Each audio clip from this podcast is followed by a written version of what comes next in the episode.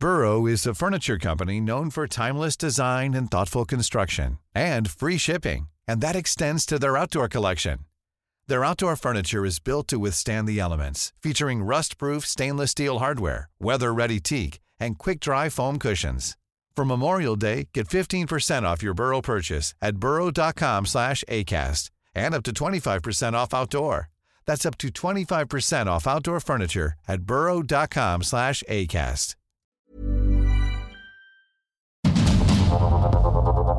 Heraldo Media Group presenta Sergio Sarmiento y Lupita Juárez. Información veraz y oportuna con un toque personal y humano. Por el Heraldo Radio, donde la H suena y ahora también se escucha.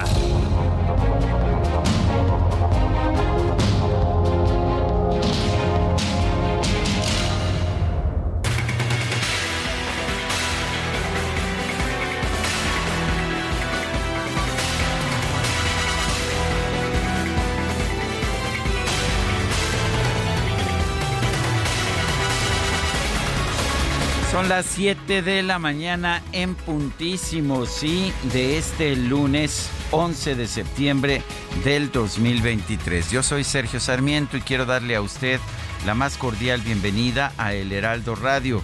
Lo invito, lo invito a quedarse con nosotros para estar bien informado, también para pasar un rato agradable, ya que si la noticia lo permite, a nosotros nos gusta darle el lado amable. Y con nosotros, como todas las mañanas, Guadalupe Juárez. Muy buenos días. Lupita. Hola, ¿qué tal mi querido Sergio? Con el gusto de saludarte a ti, al igual que a nuestros amigos del auditorio. ¿Cómo amanecieron? Buenos días, qué gusto que estamos empezando juntos una semana más. Y bueno, mucha información este fin de semana, ¿eh? Si pensaba usted que iba a estar calmadito, pues no, hubo muchísimas cosas y hoy arrancamos también con un montón de información, cosas que pues eh, sucedieron en las últimas horas y otras que están por venir. Eh, contra todos los pronósticos, dicen nuestros sacapuntas, contra todos los pronósticos y rumores, Mario Delgado permanecerá en la dirigencia nacional de Morena. Bueno, por lo pronto, ¿eh? Por lo pronto, vamos a ver si más adelante decide algo. Y hoy se define si el ex canciller Marcelo Ebrard se va o se queda en Morena. Ayer eh, Claudia Sheinbaum, la coordinadora de la 4T, de la defensa de la 4T, decía, bueno, una vez más, las puertas están abiertas y hoy estaremos muy atentos. Renunció Harfush. Bueno, hay un montón, un montón de informaciones. Muchísima información. ¿Por qué no empezamos con un resumen, Guadalupe? Adelante. Vamos pues al resumen de lo más importante de este lunes 11 de septiembre. El presidente López Obrador llegó este domingo a Santiago, en Chile, para participar en la conmemoración del aniversario número 50 del golpe militar contra el presidente Salvador Allende. El mandatario mexicano fue recibido por su homólogo chileno Gabriel Boric en el Palacio de la Moneda. Y durante el mensaje conjunto que ofrecieron ambos mandatarios, el presidente López Obrador aseguró que Salvador Allende dejó muchas lecciones de humanismo, dignidad y democracia. El presidente chileno, Salvador Allende, que todavía gobierna con su ejemplo, es el dirigente extranjero que más admiro, quien más sentimientos me genera. Fue un humanista, un hombre bueno, víctima de canallas. El presidente Allende nos dejó muchas lecciones de humanismo, dignidad y democracia. De él aprendimos que la mejor forma de lograr una verdadera transformación depende en mucho del esfuerzo que hagamos para despertar la conciencia cívica. Bueno, y uh, por su parte el presidente Gabriel Boric agradeció la solidaridad de México al dar asilo a cerca de 3.000 chilenos tras el golpe de Estado de 1973, incluida la familia del presidente Allende. Nuestras historias se hicieron más fuertes e indestructibles cuando a partir del golpe de Estado del 11 de septiembre del 73, México abrió las puertas de su embajada y acogió a más de 3.000 compatriotas en su tierra. Les dio asilo contra la opresión, los cobijó y les brindó apoyo en un momento que era muy difícil para sus vidas. Y por eso hoy, a nombre del Estado de Chile, le agradezco, presidente, la solidaridad de vuestro país para todos quienes en esos momentos duros lo estaban pasando mal. Los presidentes López Obrador y Boric también acudieron a la residencia de México en Chile, donde la senadora Isabel Allende, hija de Salvador Allende, recibió la Orden del Águila Azteca en grado de insignia por su labor para restaurar la democracia en el país. Durante su visita a Chile, el presidente López Obrador se reunió con el primer ministro de Portugal, Antonio Luis Santos da Costa, para fortalecer la relación entre ambos países en materia económica. Este fin de semana, el presidente López Obrador también participó en la clausura de la Conferencia de América Latina y el Caribe sobre drogas en Cali, Colombia. El mandatario consideró que se debe apelar a la familia para resolver el problema de consumo de drogas en la región evitar la desintegración familiar. La familia es la institución de seguridad social más importante que tenemos. En la izquierda hemos cometido el error de dejar el tema de la familia a la derecha, al conservadurismo, y nosotros nos ocupamos de lo comunitario, de lo colectivo, de lo social. No, tenemos que comenzar todas nuestras acciones pensando en una sociedad mejor desde las familias. Por su parte, el presidente de Colombia, Gustavo Petro, aseguró que el antídoto contra el consumo de drogas es el amor. ¿Cuál es el antídoto contra el consumo de drogas? El amor. Mire qué diferente el discurso oficial al que estamos pronunciando. Sociedades que se van quedando sin amor, que van rompiendo las comunidades porque hay que competir, se van rompiendo las familias va siendo la soledad. La soledad aparece como el factor de mayor producción de consumo de drogas. ¿Qué le parece a usted? Todo lo que necesita el mundo es amor. Todo lo que necesitas es amor. Sí, sí, sí, incluso para de algún otro All You Need Is Love. Eh, incluso para este pues para combatir el consumo de drogas, pues el amor es lo más importante. Bueno, la Secretaría de Gobernación eh, informó que con motivo de la gira del presidente López Obrador por Sudamérica, la titular de la dependencia, Luisa María Alcalde, va a encabezar este lunes la conferencia matutina en Palacio Nacional. El Consejo Nacional de Morena tomó protesta a la ex jefa de gobierno Claudia Sheinbaum como coordinadora nacional de defensa de la transformación. Los consejeros afines al ex canciller Marcelo Ebrard no acudieron al evento a los millones de mexicanos y mexicanas a que construyamos el segundo piso de la transformación, a los que quieren que México siga fortaleciéndose por el camino de la honestidad, el camino de un estado de bienestar, de los derechos del pueblo de México. El presidente del Consejo Nacional, Alfonso Durazo, llamó a evitar la división del partido en función de intereses particulares. Por su parte, el diputado con licencia, Gerardo Fernández Noroña, planteó impulsar un Congreso constituyente para echar atrás todas las reformas neoliberales y hacer otro poder judicial. Permítanme que insista, es para un debate fuerte. Yo estoy convencido que deberíamos convocar a un poder constituyente, a una asamblea del pueblo donde hagamos una profunda reforma a la Constitución o una nueva Constitución y echemos atrás todas las reformas neoliberales, hagamos otro poder judicial porque ese reducto del conservadurismo podrido tiene que cambiarse. La Comisión de Quejas del Instituto Nacional Electoral informó que hasta el momento se han presentado 719 denuncias por presuntos actos anticipados de campaña por parte de los aspirantes presidenciales de Morena y del Frente Amplio por México.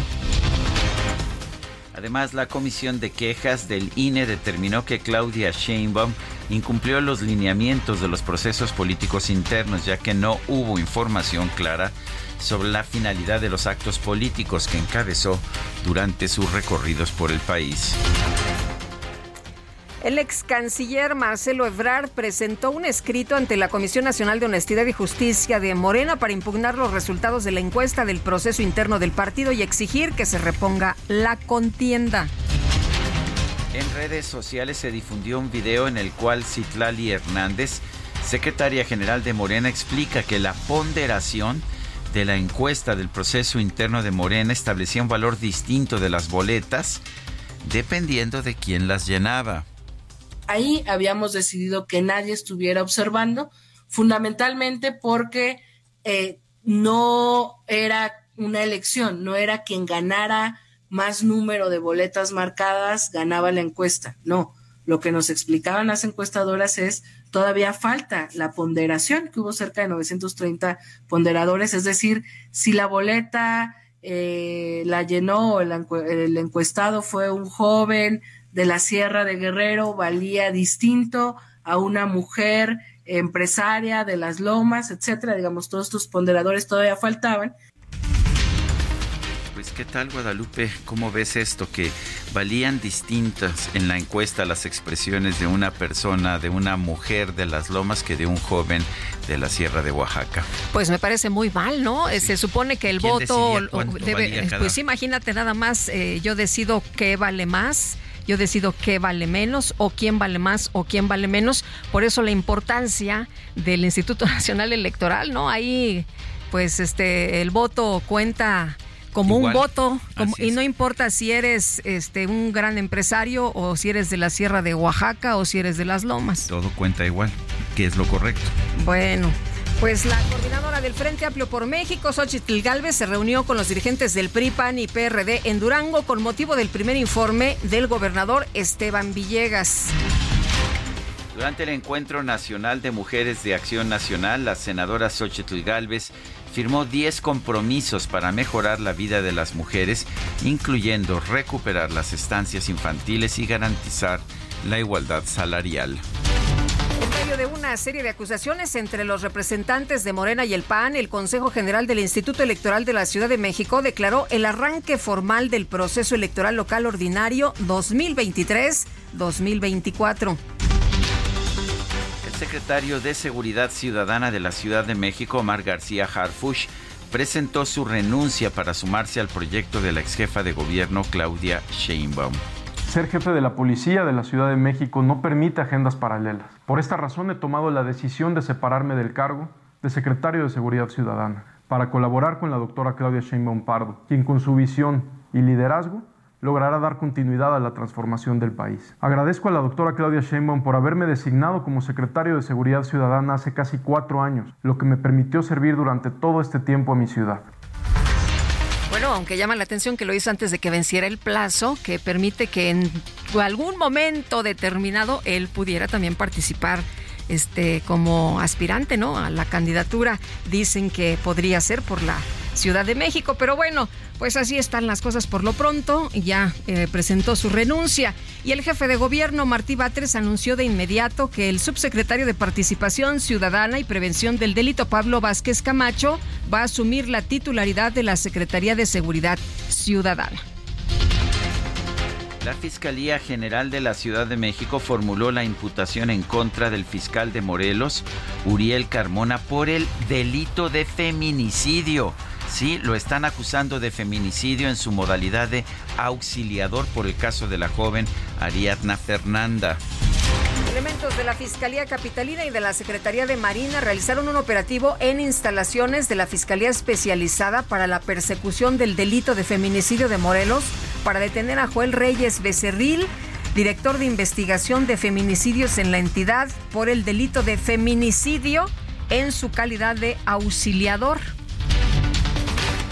En Nayarit, elementos de la Fiscalía General del Estado detuvieron al jefe de gabinete de la presidencia municipal de Tepic, Geraldine Ponce, bajo acusaciones de violencia familiar y amenazas.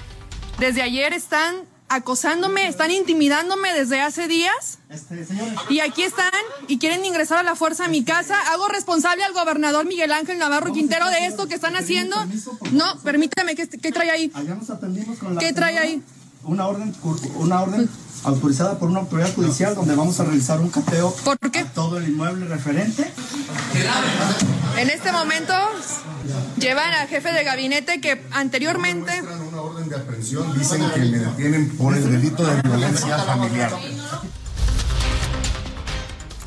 Bueno, y presuntos miembros del crimen organizado realizaron un ataque con drones explosivos en la localidad de La Ruana, en el municipio de Buenavista, allá en Michoacán, durante un discurso de Guadalupe Mora, hermano del líder de autodefensas Hipólito Mora.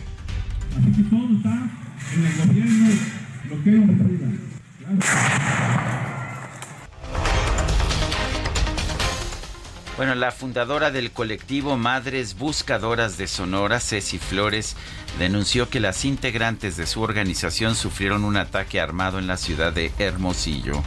El día de hoy atentaron contra unas madres que salieron a una búsqueda en Hermosillo. Eh, por un llamado anónimo se acudió a ese punto de búsqueda gracias a que iban autoridades como la Guardia Nacional, la AMI, la Policía Estatal y Comisión de Búsqueda del Estado, es que esas madres pudieron salir vivas de ese lugar inmediatamente. El viernes pasado se registró un fuerte sismo magnitud 6.8 en Marruecos, el cual ha dejado un saldo de más de 2.000 personas muertas y más de 2.000 personas heridas. Estaba viendo las imágenes, Sergio, terribles de esta devastación desgarradoras. Un niñito que pues se logran eh, platicar con él, se le murió su mamá, su papá, su hermano y quedó nada más él y su abuelo. Y la verdad nosotros de esto pues ya, ya sabemos. Y pues nuestro abrazo solidario, por supuesto. En información deportiva, el tenista serbio Novak Djokovic se coronó en el US Open al derrotar en la final al ruso Danil Medvedev. Llegó a 24 Grand Slams en su carrera, el máximo ganador masculino, masculino empata Margaret Court, que tiene también 24 Grand Slams como tenista femenina. ¿Qué tal el partido? Gran partido, yo lo vi todo. ¿Qué tal, eh? Estuvo muy, muy bueno. Oye, la Real Federación Española de Fútbol informó que Luis Rubiales renunció finalmente. ¿Se acordarán ustedes cuando dijo, pues no renuncio y no renuncio y como 20 veces? Bueno, pues renunció a su cargo como presidente del organismo tras la suspensión que le impuso la FIFA por el caso de la jugadora Jenny Hermoso.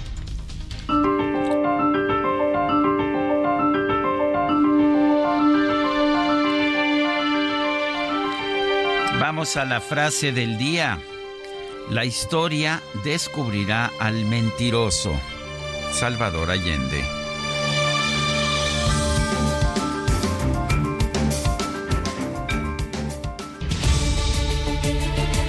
Bueno, y vamos a las preguntas. Este viernes pasado pregunté en este espacio quién le gusta más como candidato de Morena a jefe de gobierno de la Ciudad de México.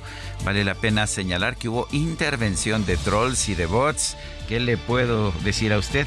Primero aparecía García Harfush adelante, Brugada atrás, eh, Monreal ah, muy atrás y Cuauhtémoc también muy atrás, pero ¿qué cree usted? De repente dio un giro la, la votación, Monreal salió adelante con 42%, García Harfuch 25.9%, Brugada 16.3%, Cuauhtémoc Blanco 15.7% y recibimos 37.507 participaciones, un nivel mucho más alto del habitual. Todas las indicaciones de que hubo, ¿qué crees Guadalupe? Hubo una intervención de trolls y de bots. Qué barbaridad, me, me sorprende. Te sorprende, ¿verdad? bueno. Bueno, la que sigue, por favor. Claro que sí, se desespera el DJ Kike, pero bueno, no, no se preocupe usted, don Enrique, ya coloqué en mi cuenta personal de Twitter. la siguiente, la cuenta personal es arroba Sergio Sarmiento y dicen que me veo old fashion, debo decir X y no Twitter, pero bueno, en mi cuenta personal de X coloqué la siguiente pregunta. ¿El presupuesto de 2024 aumenta el déficit y la deuda pública? ¿Está usted de acuerdo? Sí, nos dice 23.3%, no 73%, no sé 3.7%. Y en 52 minutos llevamos 756 participaciones. Durante Fiatstrena damos el grito con increíbles promociones. Enganche desde 10%, descuento de hasta 30 mil pesos, más tasa de 7.99%. Septiembre es de Fiatstrena, la gama italiana más accesible que nunca. Válido al 2 de octubre. CAT 31.9% informativo. Consulta fiat.com.mx. Las destacadas de El Heraldo de México. Y ya está con nosotros aquí en la cabina Itzel González. ¿Cómo estás, Itzel? Muy buenos días. Muy buenos días, Lupita, Sergio, queridos Destacalovers. Arrancamos la semana con toda la actitud, lunes 11 de septiembre del 2023 y cargadito el resumen, también cargaditas las destacadas del Heraldo de México, así que comenzamos. En primera plana, Claudia Sheinbaum llama a construir segundo piso de la transformación. La ex jefa de gobierno de la Ciudad de México recibió la constancia como coordinadora de defensa de la 4T. Adelantó una gira de unidad desde el 17 de septiembre y dejó cinco tareas a morenistas y aliados país aumenta cifra, pasan más a bachillerato de cada 100 alumnos que ingresan a la primaria, 84 alcanzan la media superior. Ciudad de México, en Venustiano Carranza reducen los delitos, pasaron de 28 a 16 delitos por semana. Estados, Oaxaca, prueban tren interoceánico, ultiman detalles para que el vehículo inicie operaciones. Orbe terremoto en Marruecos aceleran la búsqueda de más víctimas. Rescatistas trabajan a marchas forzadas en zonas afectadas.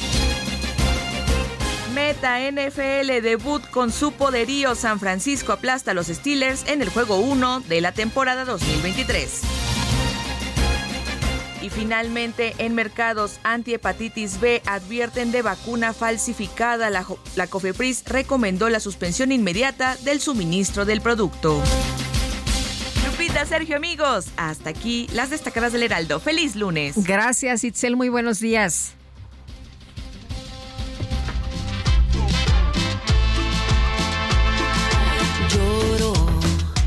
Por quererte, por amarte, por desearte. Lloro por quererte,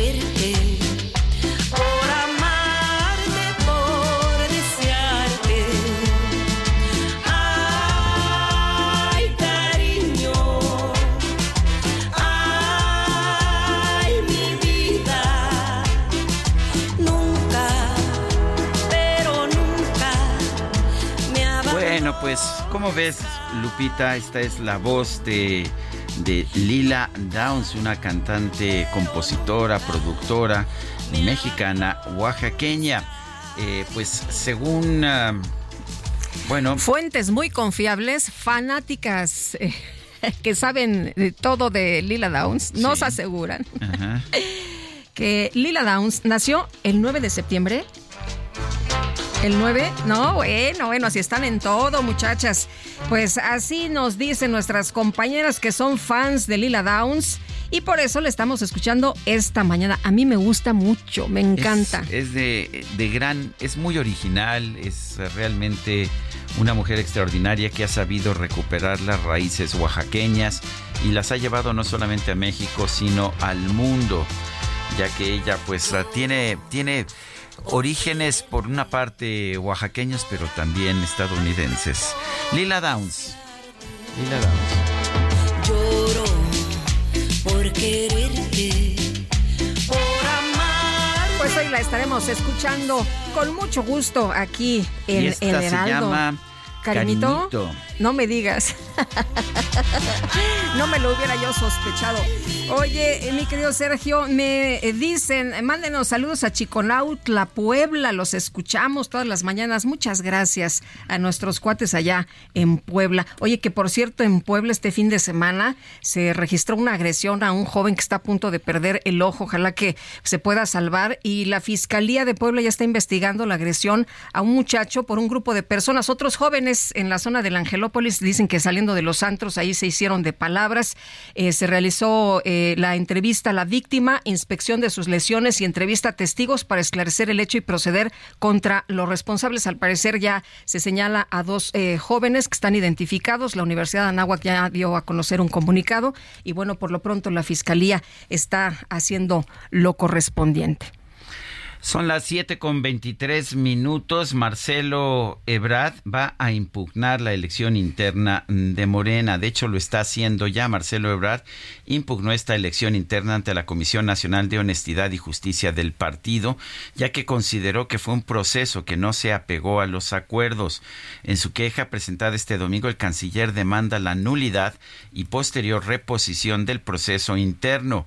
Argumenta que la presidenta de la Comisión Nacional de Encuestas, Ivonne Cisneros, no mostró neutralidad pues siempre expuso sus preferencias hacia Claudia Sheinbaum. Además dice que otros funcionarios como Alejandro Peña, secretario de organización de la dirigencia y quien se encargó de la cadena de custodia en el proceso es cercano a la candidata morenista. Son las 7 de la mañana con 24 minutos, 7 con 24. Nuestro teléfono, nuestro número de WhatsApp es el 55 2010 96 47. 55 2010 96 47. Nosotros vamos a una pausa y regresamos.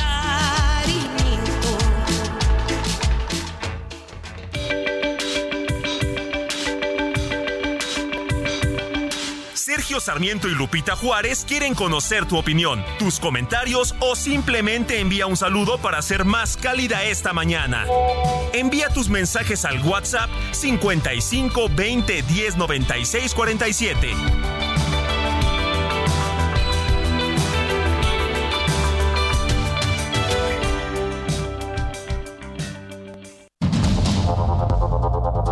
Continuamos con Sergio Sarmiento y Lupita Juárez por el Heraldo Radio.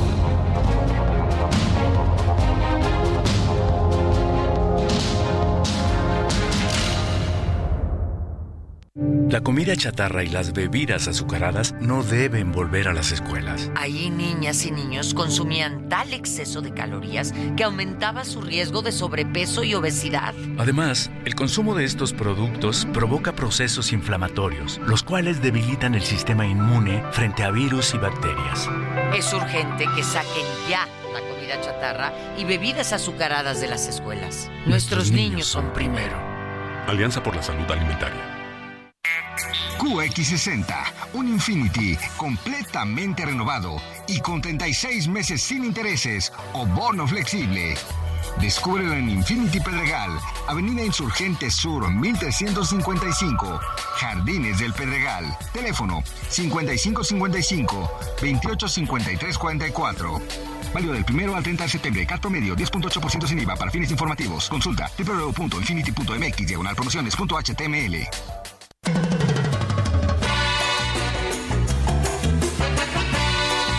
El Festival Rock y Ruedas de Avándaro, conocido como Festival de Avándaro o simplemente Avándaro, fue un festival de rock mexicano llevado a cabo el 11 y 12 de septiembre de 1971 cerca del Club de Golf Avándaro en el Estado de México. Es reconocido quizá como el mayor concierto de rock en la historia de la cultura mexicana. Tenemos el poder, tenemos el poder, tenemos el poder,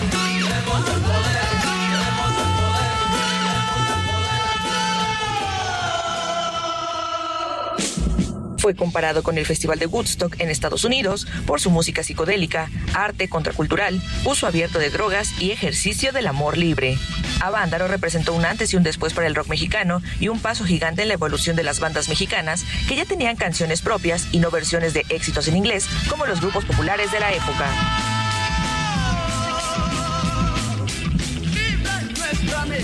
Nuestra Debido a las aglomeraciones y a la poca preparación que tenía el gobierno, no se ha logrado calcular el número de asistentes. Asimismo, se exageró el uso de drogas y las libertades sexuales durante el evento. Además, las opiniones críticas provenientes de la Iglesia y el Estado no se hicieron esperar, existiendo posturas divididas a favor y en contra, entre ellas la del presidente de México, Luis Echeverría, quien no promovió acciones legales, pero sí dejó en claro que no se permitiría más avándaros en la República.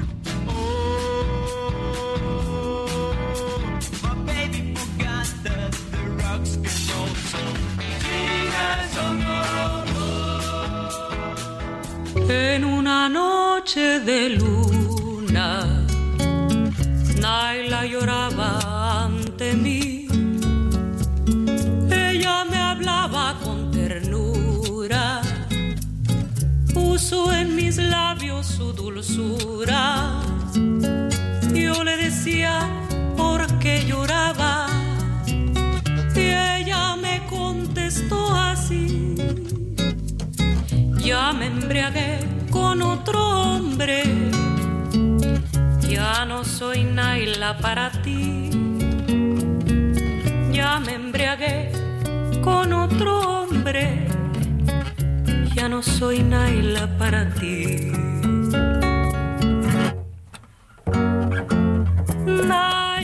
Naila, seguimos escuchando a Lila Downs. Ella cumplió años este pasado 9 de septiembre. Y pues aquí estamos, aquí estamos escuchándola con mucho gusto. Y bien sabes que te Me parece que pues fue una imposición, pero muy agradable de nuestra compañera Angelina. Me parece muy bien, Angelina. Tenemos Vámonos a los mensajes primero, sí, porque tenemos información esta mañana del presidente López Obrador. Eh, nos dice la señora Vadillo, buenos días, saludándolos y deseándoles lindo día y excelente semana. Gracias, señora Vadillo. Dice Amy Shehoa, buen inicio de semana para alcanzar un venturoso fin. Tan buena salió la prudente administración de López que no solo rompió el cochinito, sino que nos va a endeudar por décadas con sus ridículos caprichos y nos despojará de la salud básica mientras engorda al ejército. Más nos vale no darle continuidad al despilfarro. Saludos cariñosos. Y Raquel Durán, buen lunes, excelente semana para todos ustedes. Con gran interés los escuchamos diariamente. Saludos a todo el equipo. Muchas gracias, Raquel Durán. Son las 7 de la mañana con 35 minutos. El presidente López Obrador arribó al Palacio de la Moneda para participar en los actos oficiales conmemorativos por el quincuagésimo, el, el, el, pues no conmemora, es, es, una, es una conmemoración, de hecho una triste conmemoración, los 50 años del golpe de Estado al gobierno de Salvador Allende. Iván Saldaña nos informa desde Chile. Adelante, adelante Iván. Sergio Lupita, auditorio, ¿qué tal? Buenos días. Sí, estamos en la Plaza de la Constitución justo atrás del Palacio de la Moneda, la sede del Poder Ejecutivo aquí en, Chile. Estamos en, en Santiago de Chile. Y sí, el presidente López Obrador, al igual que algunos mandatarios como el, eh, el de Colombia, también el primer ministro de Portugal, eh, arribaron justo para asistir a estos actos conmemorativos, por lo que bien señalaba Sergio, eh, los 50 años que se cumplen el día de hoy del golpe militar, el golpe de Estado contra el gobierno de Salvador Allende, eh, que instauró la dictadura de eh, Augusto Pinochet.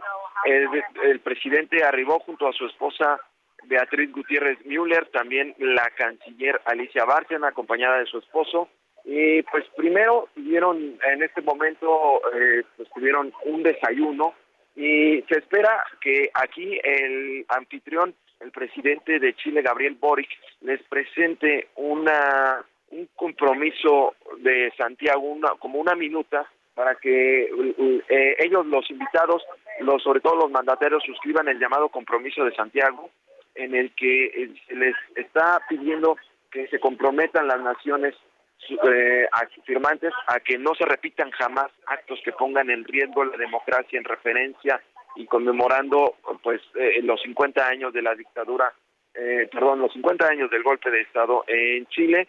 Eh, esto es el primer acto, después se tendrá un evento aquí que es el evento central del día de hoy, eh, el acto ciudadano de conmemoración de los 50 años del golpe de Estado, justo en la Plaza de la Constitución donde nos encontramos, muchos invitados, Sergio Lupita, incluso también vemos hasta mexicanos, eh, está presente la eh, Hernández, quien es eh, la secretaria general de Morena, viajaron hasta aquí a Chile, igual algunas senadores también de, de ese partido están presentes aquí, pero pues eh, aquí se van a presentar también, van a haber palabras de un invitado especial, no se han revelado el nombre internacional y también un nacional.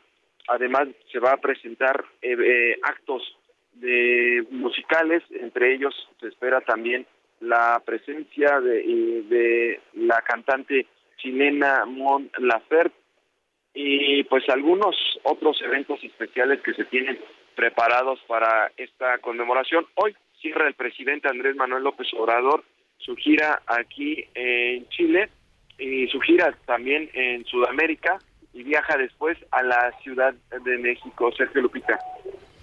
Muy bien, o sea que es hoy mismo que regresa a la Ciudad de México.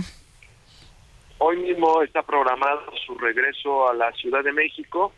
Eh, llegó desde el pasado eh, sábado por la noche. El día domingo tuvo una intensa agenda en la que también estuvo presente en la residencia oficial mexicana, ahí develó una placa por los exiliados chilenos en México, eh, también impuso la orden del Águila Azteca eh, en grado insignia a Isabel Allende, hija del expresidente Salvador Allende, y pues esta misma esta misma condecoración también se le dio en 1972 al expresidente chileno y pues eh, entre los discursos que eh, ha emitido el presidente López Obrador eh, lo reconoce como el mandatario extranjero al que más admira incluso ayer decía que en él basó parte de los fundamentos de su movimiento de la cuarta transformación por su carácter humanista, político y democrático, dice el presidente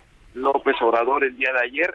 Y nada más comentarle, Sergio Lupita, que el ambiente aquí desde que arribamos el pasado sábado por la mañana hemos observado pues muchos actos de la ciudadanía, una conmemoración, eh, conmemorativos en, alusión en contra de, al golpe de Estado.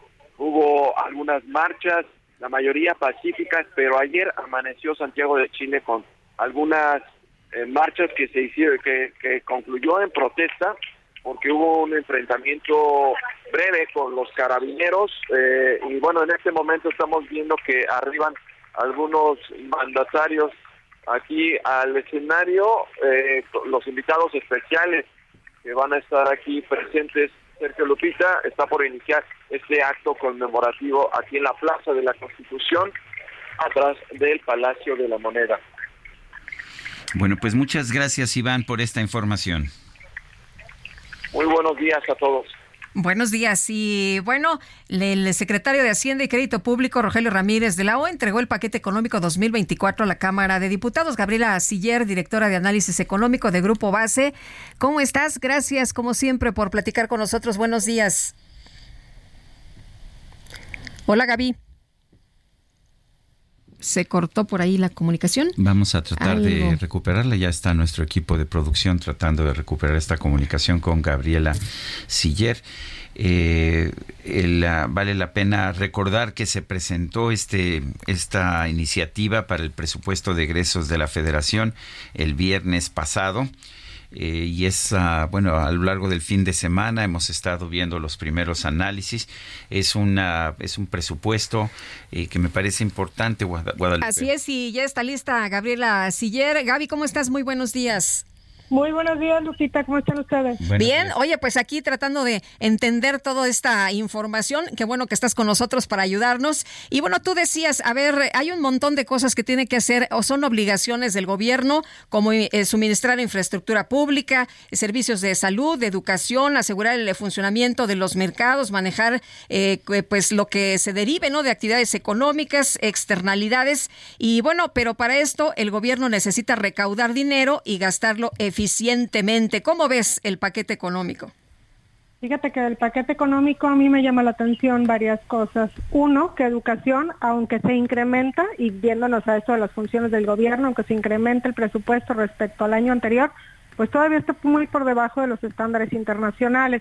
Sector salud también se incrementa, pero también debajo de lo que debería de estar de acuerdo a los estándares internacionales, mientras que se le prioriza mucho al gasto las pensiones, que tiene que ver inclusive una parte con las transferencias que hace el gobierno, a Pemex también le hacen una inyección de capital, mientras que pues no hay un cambio en el modelo de negocio de manera paralela que solucione el problema de fondo y por lo tanto Pemex pues le van a poder seguir aportando y aportando y aportando infinitamente, ¿verdad? Y con todo esto, pues además de que se espera que bajen los ingresos, pues se estima un déficit muy alto, 4.9% del PIB, que además pues también hay un escenario un tanto optimista para el crecimiento del siguiente año entre 2.5 y 3.5%, que si no se alcanza eh, la media, el 3% puntual que estima la Secretaría de Hacienda, pues el déficit todavía podría ser mayor. Y este déficit pues es el mayor desde 1988 y la verdad es que pudiera generar inclusive pues que las calificadoras estén más atentas a México y pudieran venir en el futuro también recortes en la calificación crediticia. Este super déficit, como le, pudiéramos, le pudiéramos llamar, pues sí representa un riesgo para la calificación crediticia de la deuda soberana de México y además los altos déficits están relacionados con presiones inflacionarias, altas tasas de interés, salidas de capitales y también depreciaciones de la divisa. De hecho, eh, uno de los puntos positivos del gobierno de López Obrador había sido que había mantenido finanzas públicas razonablemente sanas. ¿Este presupuesto acaba ya con esa tendencia? Sí, exactamente, Sergio. Hasta ahora lo que habíamos visto eran finanzas públicas más o menos sanas, y digo más o menos sanas porque estaban balanceadas, pero al interior pues había mucho que discutir sobre el gasto público. Esto pues no es nuevo de esta administración como que siempre eh, para el gobierno pues se podía em, generar un gasto más eficientemente, pero hasta ahora yo creo que todo estaba bien, sobre todo porque se mantenía un superávit primario, es decir, la diferencia entre los ingresos y el gasto, lo que diferente a lo que tiene que ver con las participaciones de los estados y los pagos de los intereses, pues se mantenían bastante bien. Yo creo que también por eso las agencias calificadoras no habían hecho ningún recorte en la calificación crediticia de México y es más, en parte también la apreciación del peso estaba sostenida en este hecho de que las finanzas públicas estaban balanceadas, pero con este presupuesto no podemos decir que siguen balanceadas porque hay un altísimo déficit que yo creo que inclusive en el futuro pudiera ocasionar depreciaciones de la divisa. Eh, Gaby, eh, esto nos decías es una cifra histórica. Em, em, lo, estamos viendo así. Hay quien dice porque, pues, eh, a lo mejor el, año que, que, estamos por eh, ver es el año electoral. Pues mira, sí se ven ciertos tintes de gasto enfocado al año electoral un incremento en las transferencias, esta inyección de capital a Pemex, que por cierto a Pemex siempre le inyectaban capital por fuera, es la primera vez que entra en el presupuesto, digo, Pemex siempre estaba al ser una empresa del Estado, pero no como una inyección de capital. Entonces, sí, la verdad es que lo que se ve aquí es em, pues priorizando otro tipo de gasto que a lo mejor pudiera favorecer al partido en el poder y bueno, pues también, pues esto no es nuevo, ¿verdad? Siempre el último año se generaba un mayor gasto público. Lo que sí es nuevo para esta administración es, este super déficit. ¿Cómo ves la proyección de crecimiento? ¿Es realista? Pues está un tanto optimista. En la encuesta que está que hace el Banco de México, especialistas del sector privado, los analistas esperan en promedio 1.66% para el siguiente año. Sin embargo, la Secretaría de Hacienda, pues más o menos ha hecho las cosas bien pronosticando el crecimiento económico. Para este año pronostican 3% y yo creo que sí lo vamos a alcanzar. El siguiente año sí es posible alcanzar el 3%. Lo malo es que ese 3% mucho puede estar sustentado en el consumo y este consumo generado por las transferencias y por este mayor gasto público que hace el gobierno. Y en el futuro, pues, ¿qué es lo que va a pasar? Pues yo creo que les dejan una bomba de tiempo a la siguiente administración, que van a tener que hacer una reforma fiscal y ahí es donde puede venir inclusive pues una leve recesión para el 2025. Y esa reforma fiscal... Pues, reforma fiscal quiere decir aumento de impuestos, ¿no? Lo que prometió López Obrador que, que, no, iba a ocurrir. Pero la siguiente administración no le va a quedar de otra porque van a tener que pagar esta deudota de alguna de una u otra forma y entonces Generalmente pensamos en una reforma fiscal como incremento de impuestos, también se podría reducir el gasto público y obviamente pues lo que tendría que hacerse al interior es generar un gasto público más eficiente para poder reducir el déficit, bajar también la deuda. Oye, eh, decía eh, Juan eh, Ortiz de Lupa Legislativa, recordaba esta frase el presidente López Obrador el primero de diciembre del 2021, tampoco aumentaremos la deuda pública. No, sí se ha incrementado la deuda pública, eso no cabe la menor duda. Y bueno, pues respecto al Producto Interno Bruto, porque lo que se hace a nivel internacional es no nada más ver la deuda total, porque es como el gasto, por ejemplo, familiar, ¿no? Pues sí se va incrementando porque se va incrementando la inflación, pero hay que ver siempre, bueno, aquí en el caso de las finanzas públicas respecto al Producto Interno Bruto, y dicen que más o menos se va a mantener estable alrededor del 48%. Sin embargo, siguen siendo una razón por encima de los niveles pre-COVID e inclusive pues también con el riesgo de que si llegan a hacer algo fuera de presupuesto como lo han hecho en el pasado, que hacen inyecciones a Pemex y demás, pues entonces esta razón se puede incrementar. Entonces, yo creo que las agencias calificadoras van a estar muy al pendiente de México. Ahorita no hemos visto una depreciación del peso como consecuencia de la publicación de este paquete económico, pero porque los mercados estaban muy tranquilos con que esta administración mantenía finanzas públicas balanceadas. Creo que en el futuro estarán más atentos, sobre todo si alguna agencia calificadora dice algo o si llega a cambiar la perspectiva o, la, o, será un recorte en la calificación crediticia de México. Que no será inmediato, yo creo que simplemente van a estar más vigilantes, pero pues sí, el, el inicio de la siguiente administración yo creo que será difícil. Muy bien, pues Gabriela Siller, gracias como siempre por platicar con nosotros. Muy buenos días. Muchas gracias a ustedes. Bonito día. Colombia y México encabezaron este sábado el cierre de la Conferencia Latinoamericana y del Caribe y desde ahí pidieron a los países asistentes unificar posturas en una sola voz, que cambie la narrativa tradicional sobre las drogas y traiga soluciones a un desafío global. Noemí Gutiérrez nos tiene el reporte. Adelante, Noemí. Sergio Lupita, muy buenos días. Desde Cali, Colombia, les comento que este sábado el presidente de México, Andrés Manuel López Obrador, participó en la presentación de conclusiones de la Conferencia Latinoamericana y del Caribe sobre drogas. Aunque no sea un problema nuestro propiamente o que no nos afecte de manera directa, tenemos la obligación moral y por humanismo debemos de participar en el combate al consumo del fentanilo en Estados Unidos. Es una pandemia que están enfrentando. El presidente de Colombia, Gustavo Petro, pidió cambiar la estrategia para combatir este flagelo y ante López Obrador, que tiene su estrategia de abrazos, no balazos, expresó.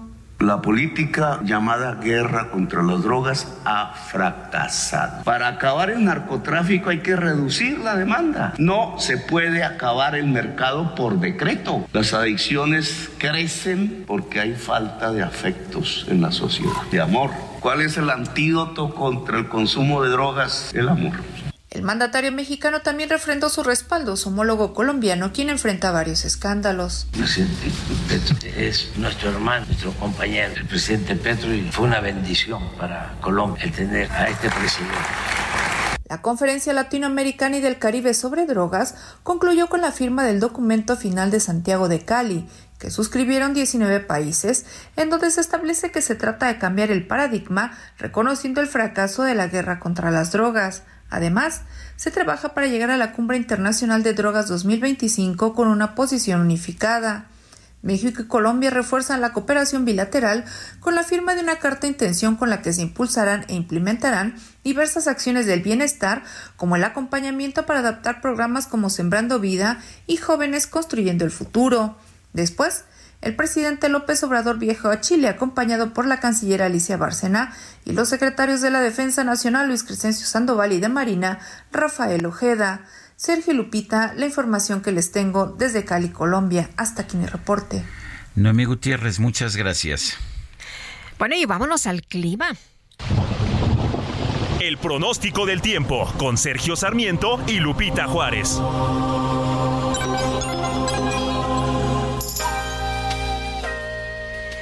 Ramírez, ¿cómo estás? Muy buenos días. Cuéntanos cómo nos va a tratar el clima en las próximas horas. Muy buenos días, Sergio Lupita. Los saludo con gusto a ustedes, a la gente que nos escucha. Y bueno, les comento que durante este lunes el montón mexicano eh, ocasionará lluvias fuertes a puntuales, muy fuertes, acompañadas de descargas eléctricas y posible caída de granizo en zonas de Sonora, Chihuahua, Sinaloa y Durango. Además, tenemos la aproximación de un nuevo frente frío a la frontera norte del país. En interacción con una línea seca, generarán lluvias con intervalos de chubascos en Coahuila y lluvias aisladas en Nuevo León y Tamaulipas. Por otro lado, tenemos canales de baja presión, uno extendido sobre el interior del país y el segundo en el sureste de México.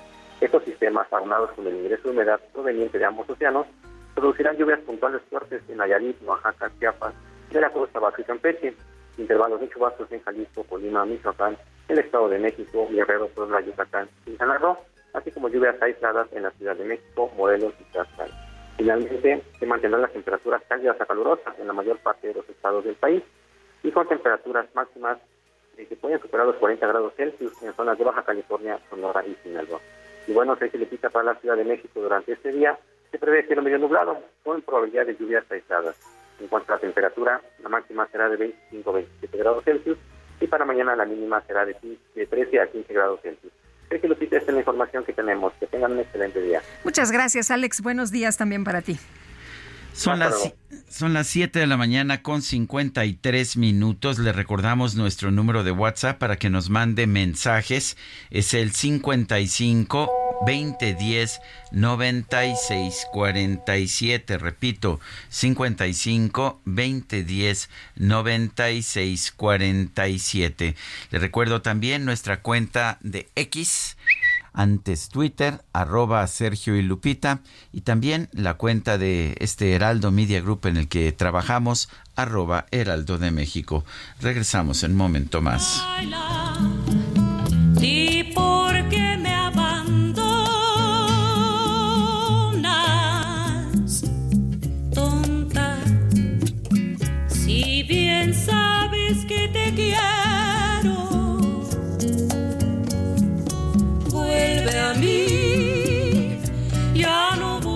otros senderos, te perdono porque sin tu amor se me parte el corazón.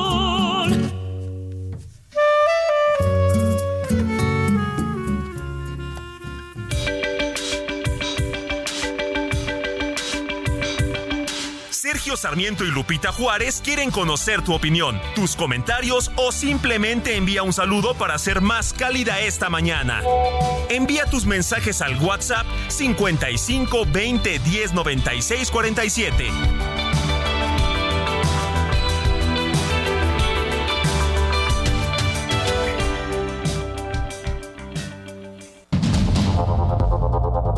Continuamos con Sergio Sarmiento y Lupita Juárez por el Heraldo Radio.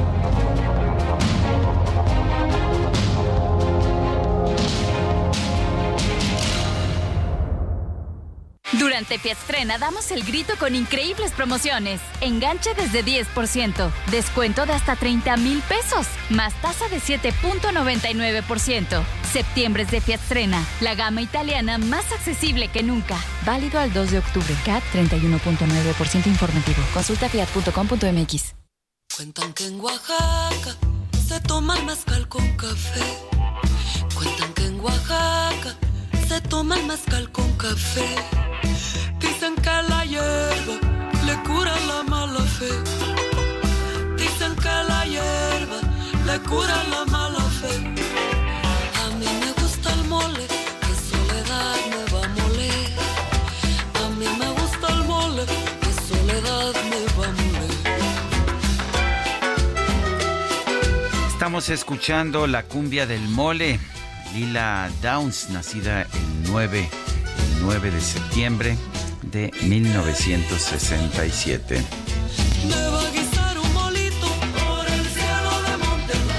Y son las 8 de la mañana con un minuto. La relación entre México y los Estados Unidos es compleja, es una relación compleja que abarca una gran cantidad de temas en constante evolución. Yo quiero agradecer la presencia en este programa por vía telefónica del embajador de los Estados Unidos en México, Ken Salazar. Señor embajador, buenos días, gracias por tomar nuestra llamada. Es un momento muy complejo de, de la, de la relación entre Estados Unidos y México. A su juicio, ¿cuál es el elemento, el elemento más importante en estos momentos? ¿Cuál es el principal problema? Sergio Lupita, es un, un gusto estar con ustedes esta mañana. Eh, a tu pregunta es la importancia de seguir el diálogo fuerte que llevamos entre Estados Unidos y México. Antes de que llegué yo aquí y con la dirección del presidente Biden, por, eh, eh, hemos tenido un diálogo muy fuerte con el gobierno de México, trabajando muchos temas. En lo anterior había eh, hubo un vacío en eh, ese diálogo, ¿no? Entonces, abajo el presidente anterior de los Estados Unidos, pues no se hablaba México y Estados Unidos. No se pueden eh, solucionar problemas ni eh, determinar el camino adelante si no hay diálogo. Entonces, lo más importante es que un diálogo fuerte siga entre México y Estados Unidos. Eh, señor embajador, eh, eh, qué bueno que platicamos con usted esta mañana. Hay muchísimos temas. Está el tema de la migración, está el tema de la seguridad, pero también el del eh, nearshoring. ¿Cómo ve usted esta situación en estos momentos entre México y los Estados Unidos? Mira, Lupita, vamos en un tiempo histórico, ¿no? Porque por primera vez se reconoce que la integración de la economía de América del Norte, y eso es Estados Unidos, eh, Canadá y México, es eh, algo que va a pasar. Eso lo apoya muy fuerte el presidente de los Estados Unidos, el presidente Biden, Canadá y México también. Y lo hacemos abajo de un marco durable, el TEMEC, que tiene mucho apoyo en los dos lugares. Y por eh, lo que hemos aprendido de las lecciones de la pandemia, de la, de la guerra brutal de Rusia en Ucrania, La realidad es que tenemos, tenemos que hallar ese acto suficiente aquí en, eh, en, América del Norte y vamos bien en esa integración eh, de nuestras economías. Eh, hay disputas comerciales, es normal, pero en el caso de México y Estados Unidos tenemos la disputa por, por el maíz transgénico, eh, que puede realmente ser muy, ah, pues muy, problemática para la relación entre los dos países.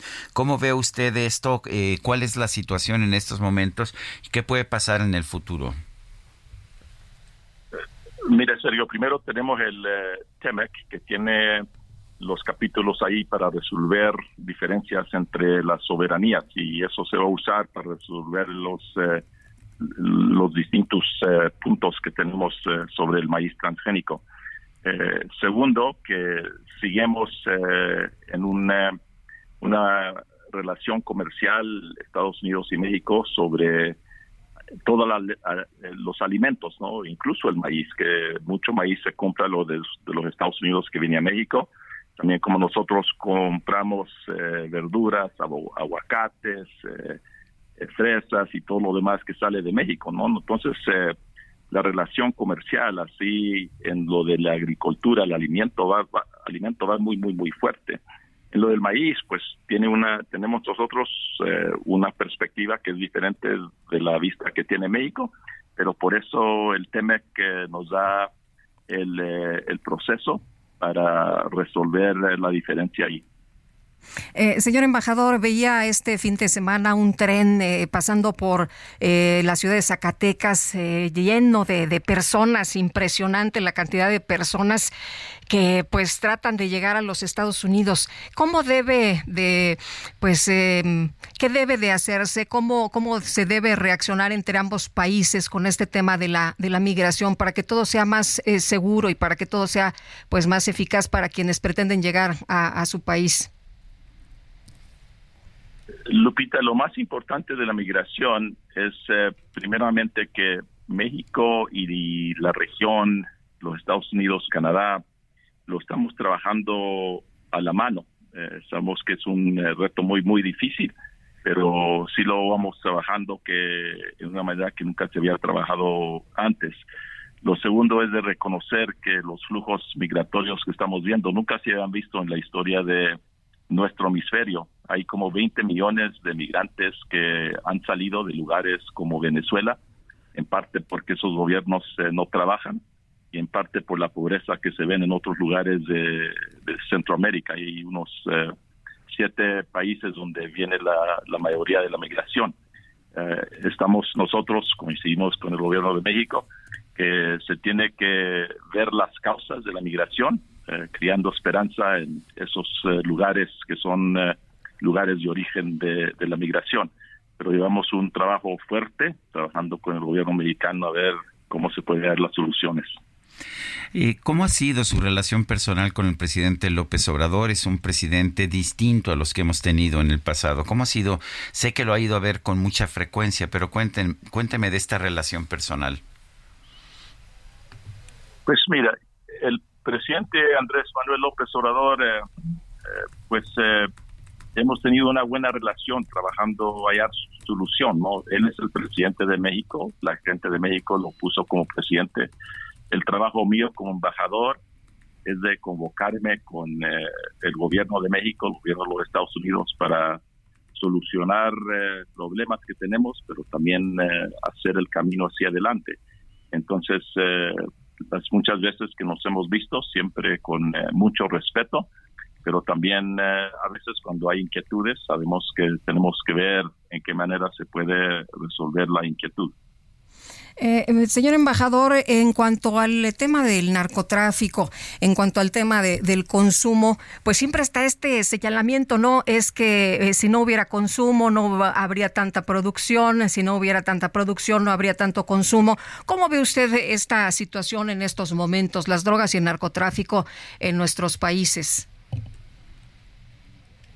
Mira, se tiene que trabajar de los dos lados, ¿no? Eh, primero, sabemos que nosotros en los Estados Unidos eh, tenemos problemas con el consumo, ¿no? El fentanilo solamente como una droga de química mató arriba de 107 mil estadounidenses el año pasado. y sabemos que los precursores que llegan ahí a los Estados Unidos y el fentanilo llega de Asia, que llega por lugares como San Francisco y Nueva York, pero también llega por eh, algunos de los puertos en México. Entonces eh, llevamos un esfuerzo con México para parar que llegan esos precursores que hacen tanto daño allá. También se ve, y, y, parte del crimen organizado, es que las armas que se hacen en los Estados Unidos, que vienen aquí a México, eh, causan mucha violencia acá en México, causan violencia también en los Estados Unidos, pero lo vemos nosotros como algo que tenemos responsabilidad nosotros de los Estados Unidos de parar que llegan estas armas acá a México y llevamos eh, un esfuerzo en eso. Entonces, lo de la seguridad en general, incluso de las drogas y el crimen organizado, es eh, una cosa muy difícil, ¿no? No es un problema que lo estamos viendo por la primera vez en estos años. Ha estado por décadas y décadas, gobiernos anteriores eh, aquí en México, también en los Estados Unidos. Pero lo que es nuevo ahora es que lo estamos eh, trabajando en eh, un entendimiento fuerte que vamos a hacer todo lo posible para tener éxito en resolver estas, estas realidades. Sabemos que la seguridad es prioridad grande para Estados Unidos y para México y nomás haciéndolo de manera compartida, compartida vamos a tener éxito de resolverlo. ¿Qué opina usted, ah, señor embajador, de la política de abrazos y no balazos para combatir el narcotráfico? Mira, de la vista mía, primeramente, sí, tenemos que hacer la prevención, ¿no? Que estamos haciendo nosotros en los Estados Unidos, el consumo de drogas allá, pues no se debería de hacer. Tienen eh, los jóvenes que entender que el camino de la droga es un camino de, que destruye su salud y destruye eh, la sociedad y en eso llevamos un trabajo fuerte. En lo de parar el crimen organizado, pues eh, lo estamos haciendo en toda manera que podamos, ¿no? en, trabajando nosotros en apoyo siempre y con respeto a la soberanía de México.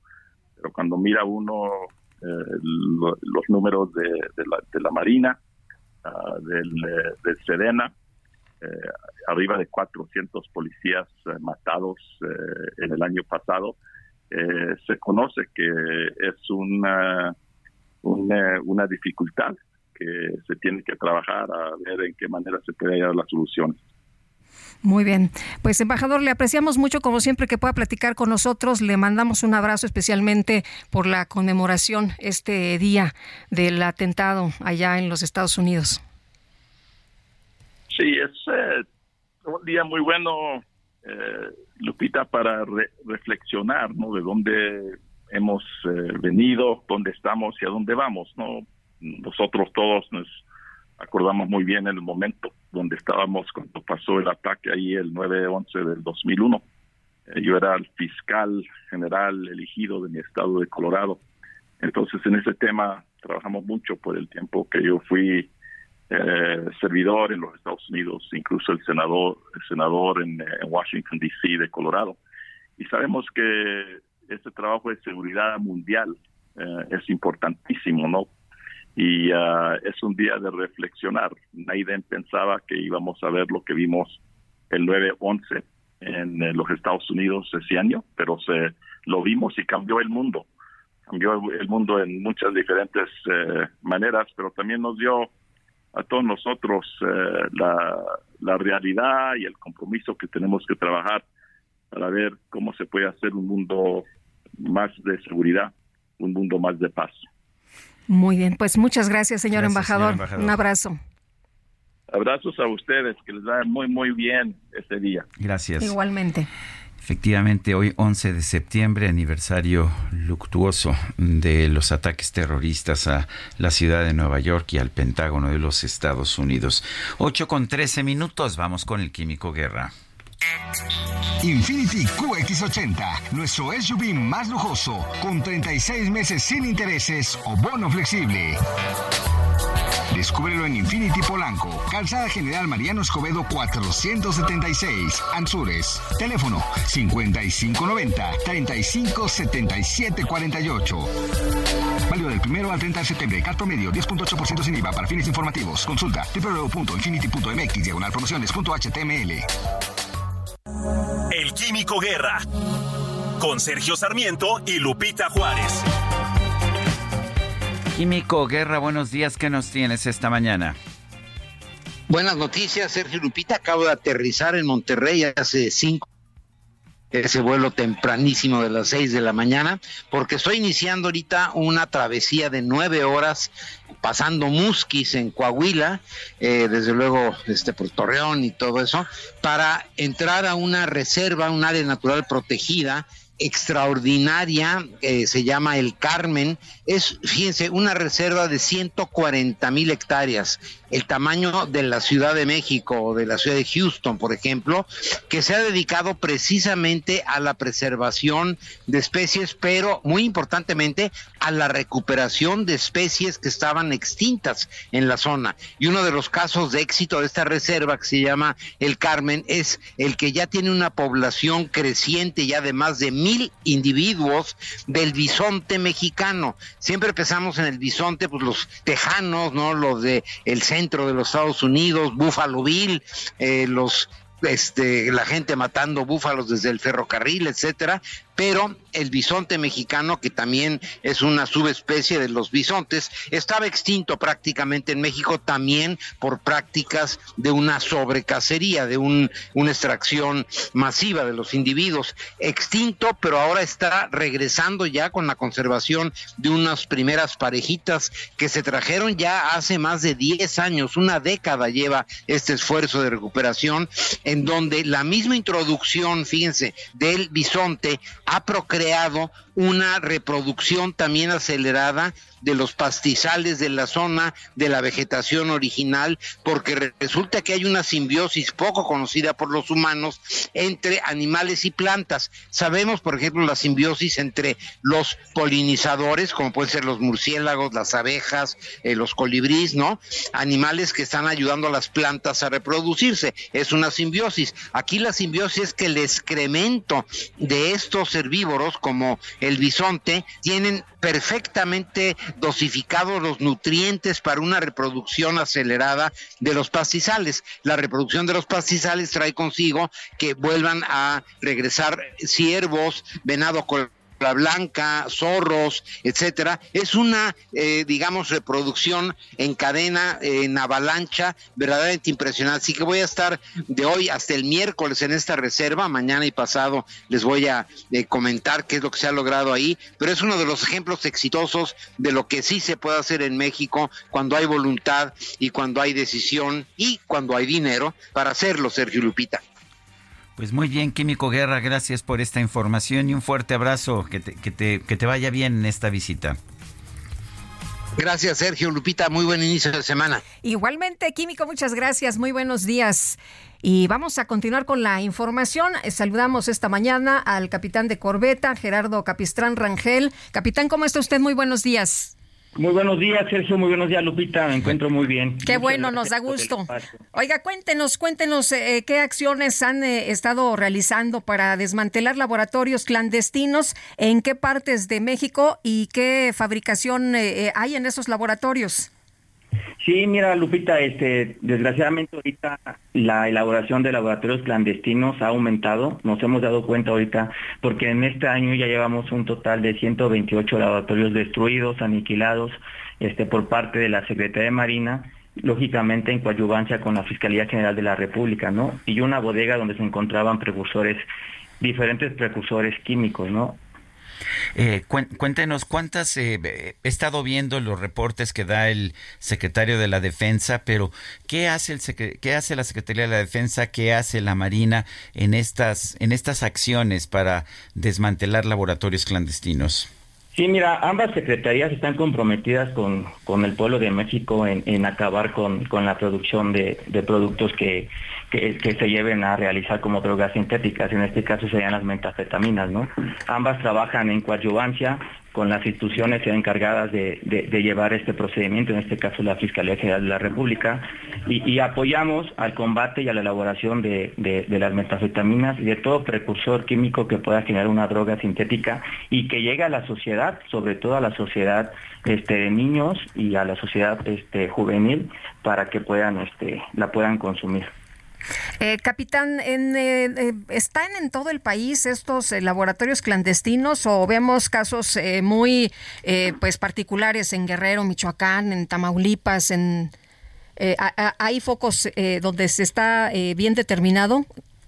O sea, sí, sí hay unos focos que nos dan, que nos da la inteligencia naval, que es la que se encarga de, de encontrar o de descubrir estos laboratorios y sobre todo apuntan más hacia el norte que al sur del país, ¿no?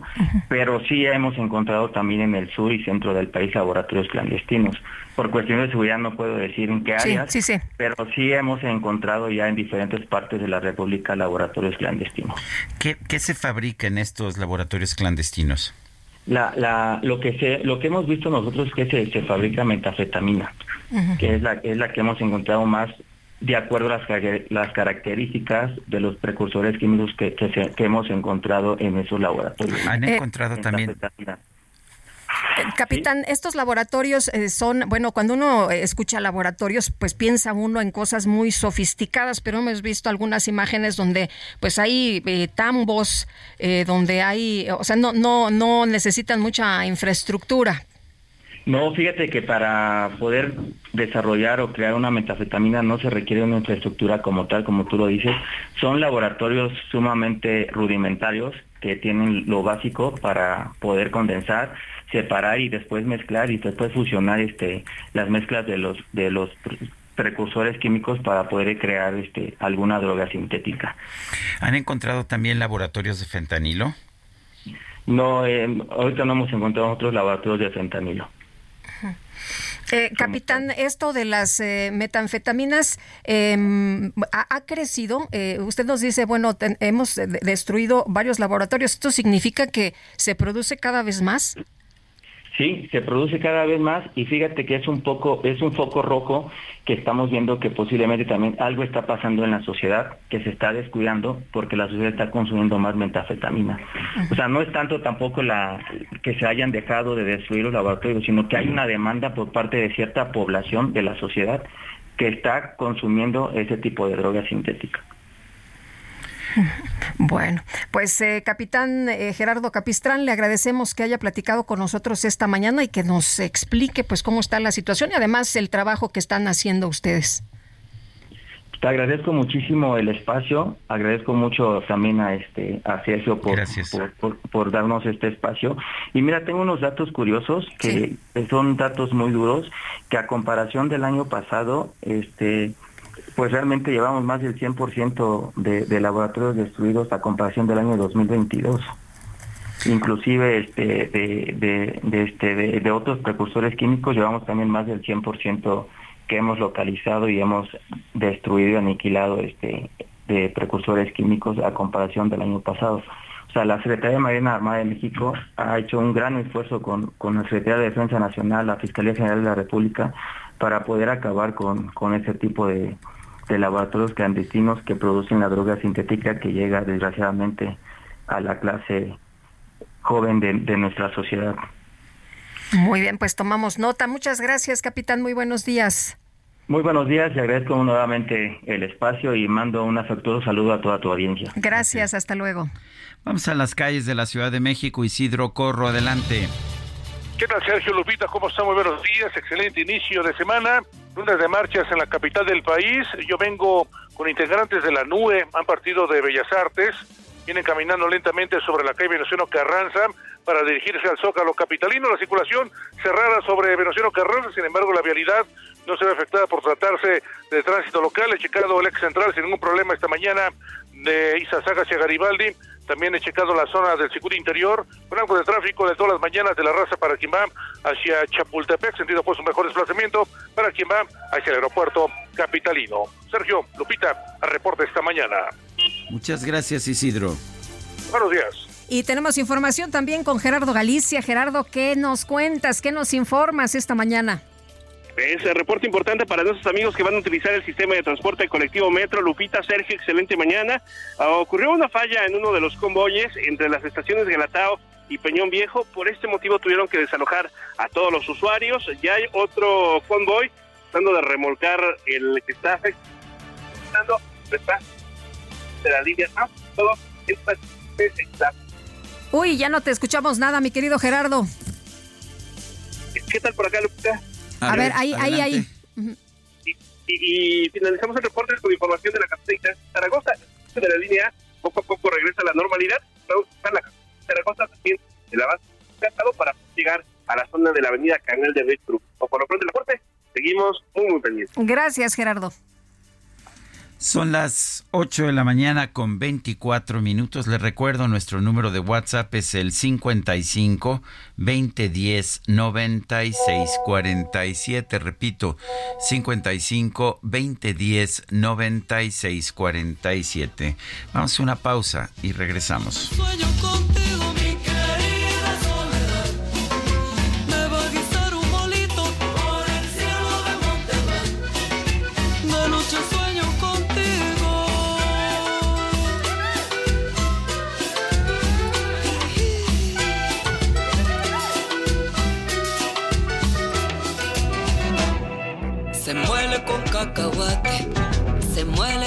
el pan, se muele la almendra seca, se muele el chile y también la sal.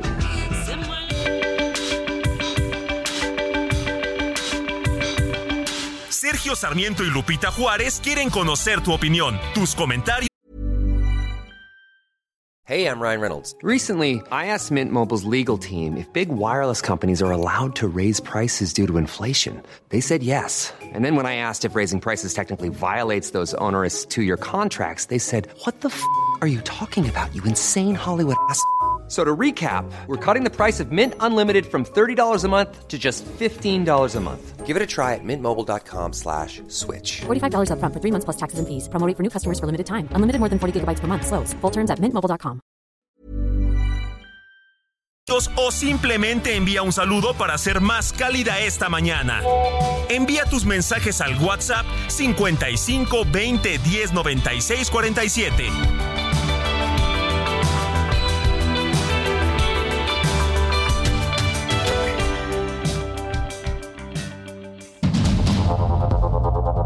Continuamos con Sergio Sarmiento y Lupita Juárez por el Heraldo Radio.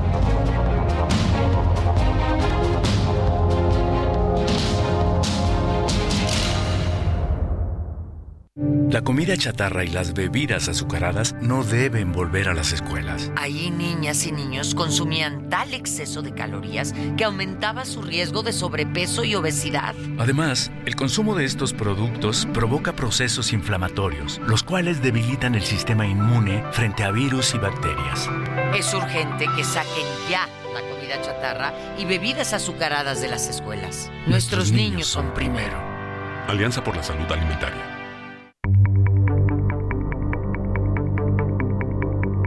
Jaque Mate con Sergio Sarmiento.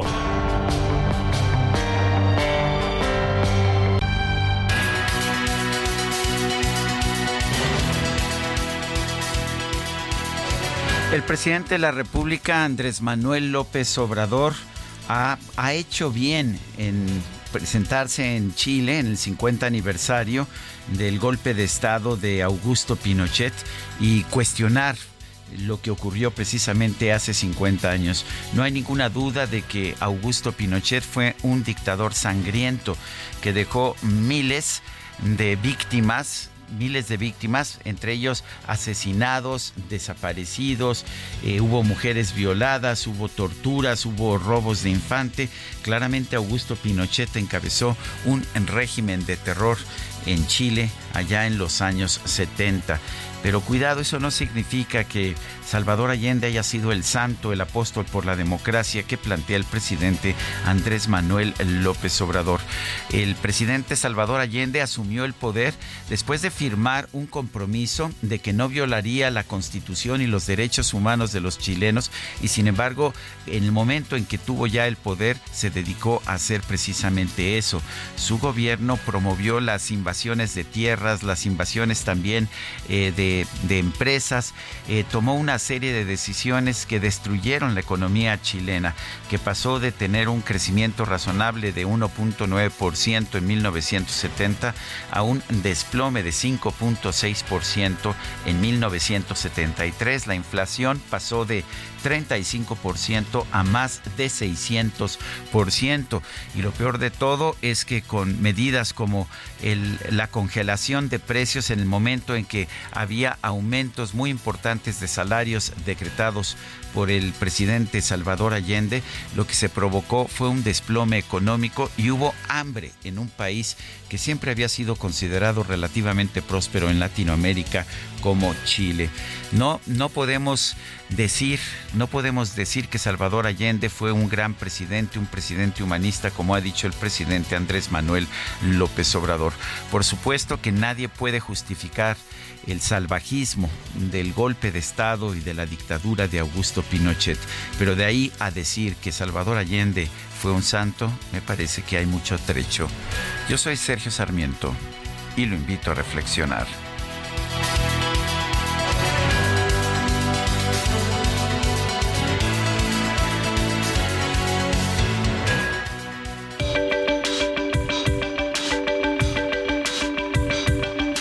Sergio Sarmiento, tu opinión es importante. Escríbele a Twitter en arroba Sergio Sarmiento.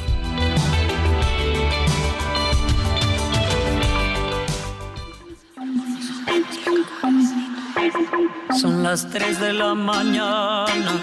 Dicen que pena un santeto. Bajito y oigo que dice: Camínale despacito y mamá,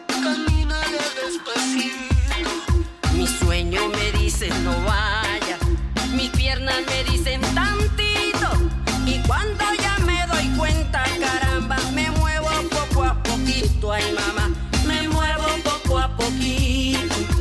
Serás tu zapata el que escucho aquí con tu luz perpetua que en tus ojos vi. En mi mente Seguimos escuchando música música de Lila Downs. Esto se llama Zapata se queda y la acompañan Celso Piña y Totó la Momposina. Por la sombra de la ceiba se escuchó un disparo y cayó un gallo negro por la Le quedó muy bonita, la verdad, ahí el acordeón de Celso Piña. Bueno, vámonos a los mensajes. Nos dice uno de nuestros amigos, Radio Escuchas.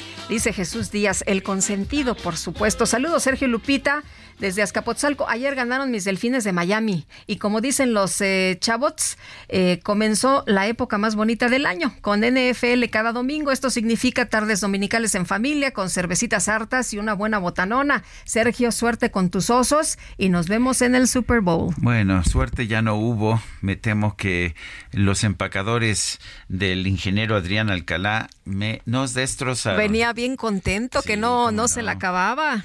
Bueno, Ángeles Domínguez Domínguez, buenos días, excelente semana, saludos. Eh, Sergio Lupita y todo el equipo de producción, que tengan un excelente inicio de semana y que todo fluya, se acomode en su andar. Mil gracias por la música de este lunes a cargo de Lila Downs. Es un agasajo para iniciar con alegría esta semana. Soy María del Socorro. Y nos, me dicen los notarios, bueno, me manda esto Alfonso Cermeño, notario, y dice lo siguiente, una felicitación para la licenciada Patricia Ortiz Couturier por su cumpleaños de parte de los notarios que trabajamos con el Infonavit. Ah, muy bien. Oye, yo pensé que nos iba a decir, acuérdense, septiembre, el mes del testamento. Ah, pues sí lo es, ¿no? Sí, lo sí, es. sí, Vamos sí. a hacer una entrevista que finalmente no tuvimos sobre los, eh, parece que es mañana, eh, pero bueno, no, esto es eh, de agradecimiento. ¿Te acuerdas, Patricia Ortiz Couturier era, era la presidenta municipal de Magdalena Contreras Sí. por Morena y ahora está como eh, delegada regional del Infonavit en la Ciudad de México. Son las 8 de la mañana con 37 minutos. Vámonos a Puebla con información de Claudia Espinosa. Adelante, Claudia.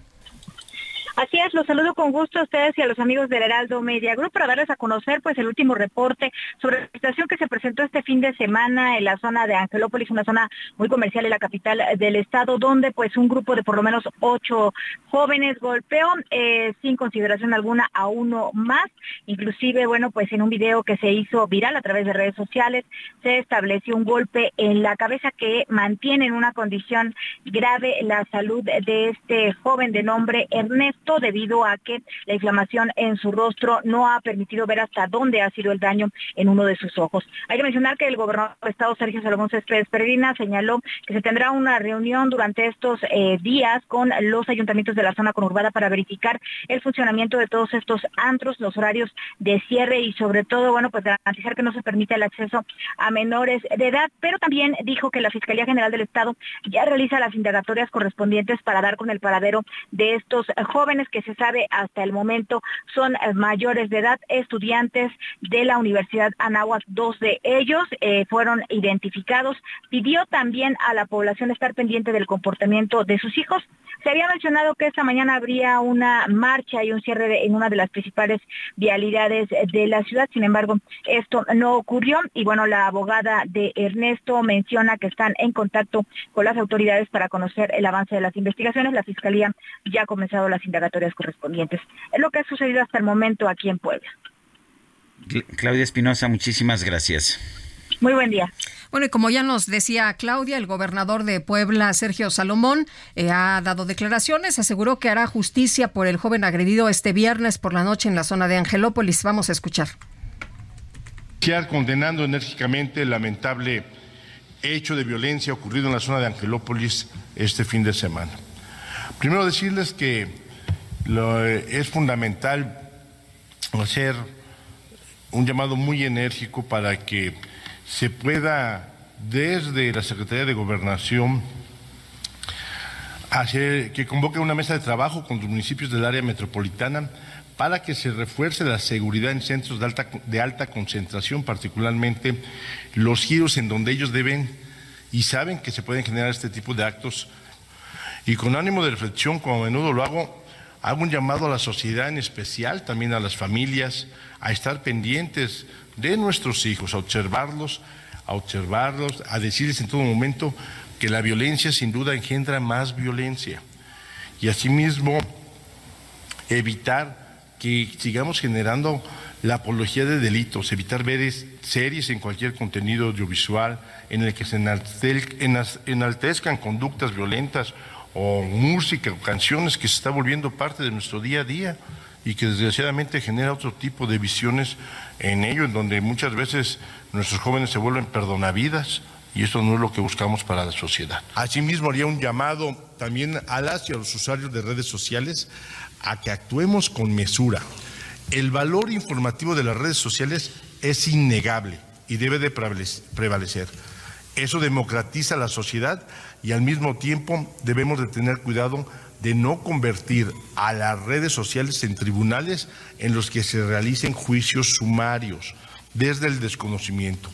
Para eso está la autoridad y en este caso la Procuración de Justicia a cargo de la Fiscalía y la impartición de la misma a cargo del Poder Judicial. Sobre Bueno, la verdad, eh, qué bueno que se está realizando la investigación. Sin embargo, no estoy muy segura de lo que dice el, gobernador, ¿no? De que, pues, no ver series o no escuchar música disminuya la violencia. Me parece que no hay ninguna indicación de que eso ocurra.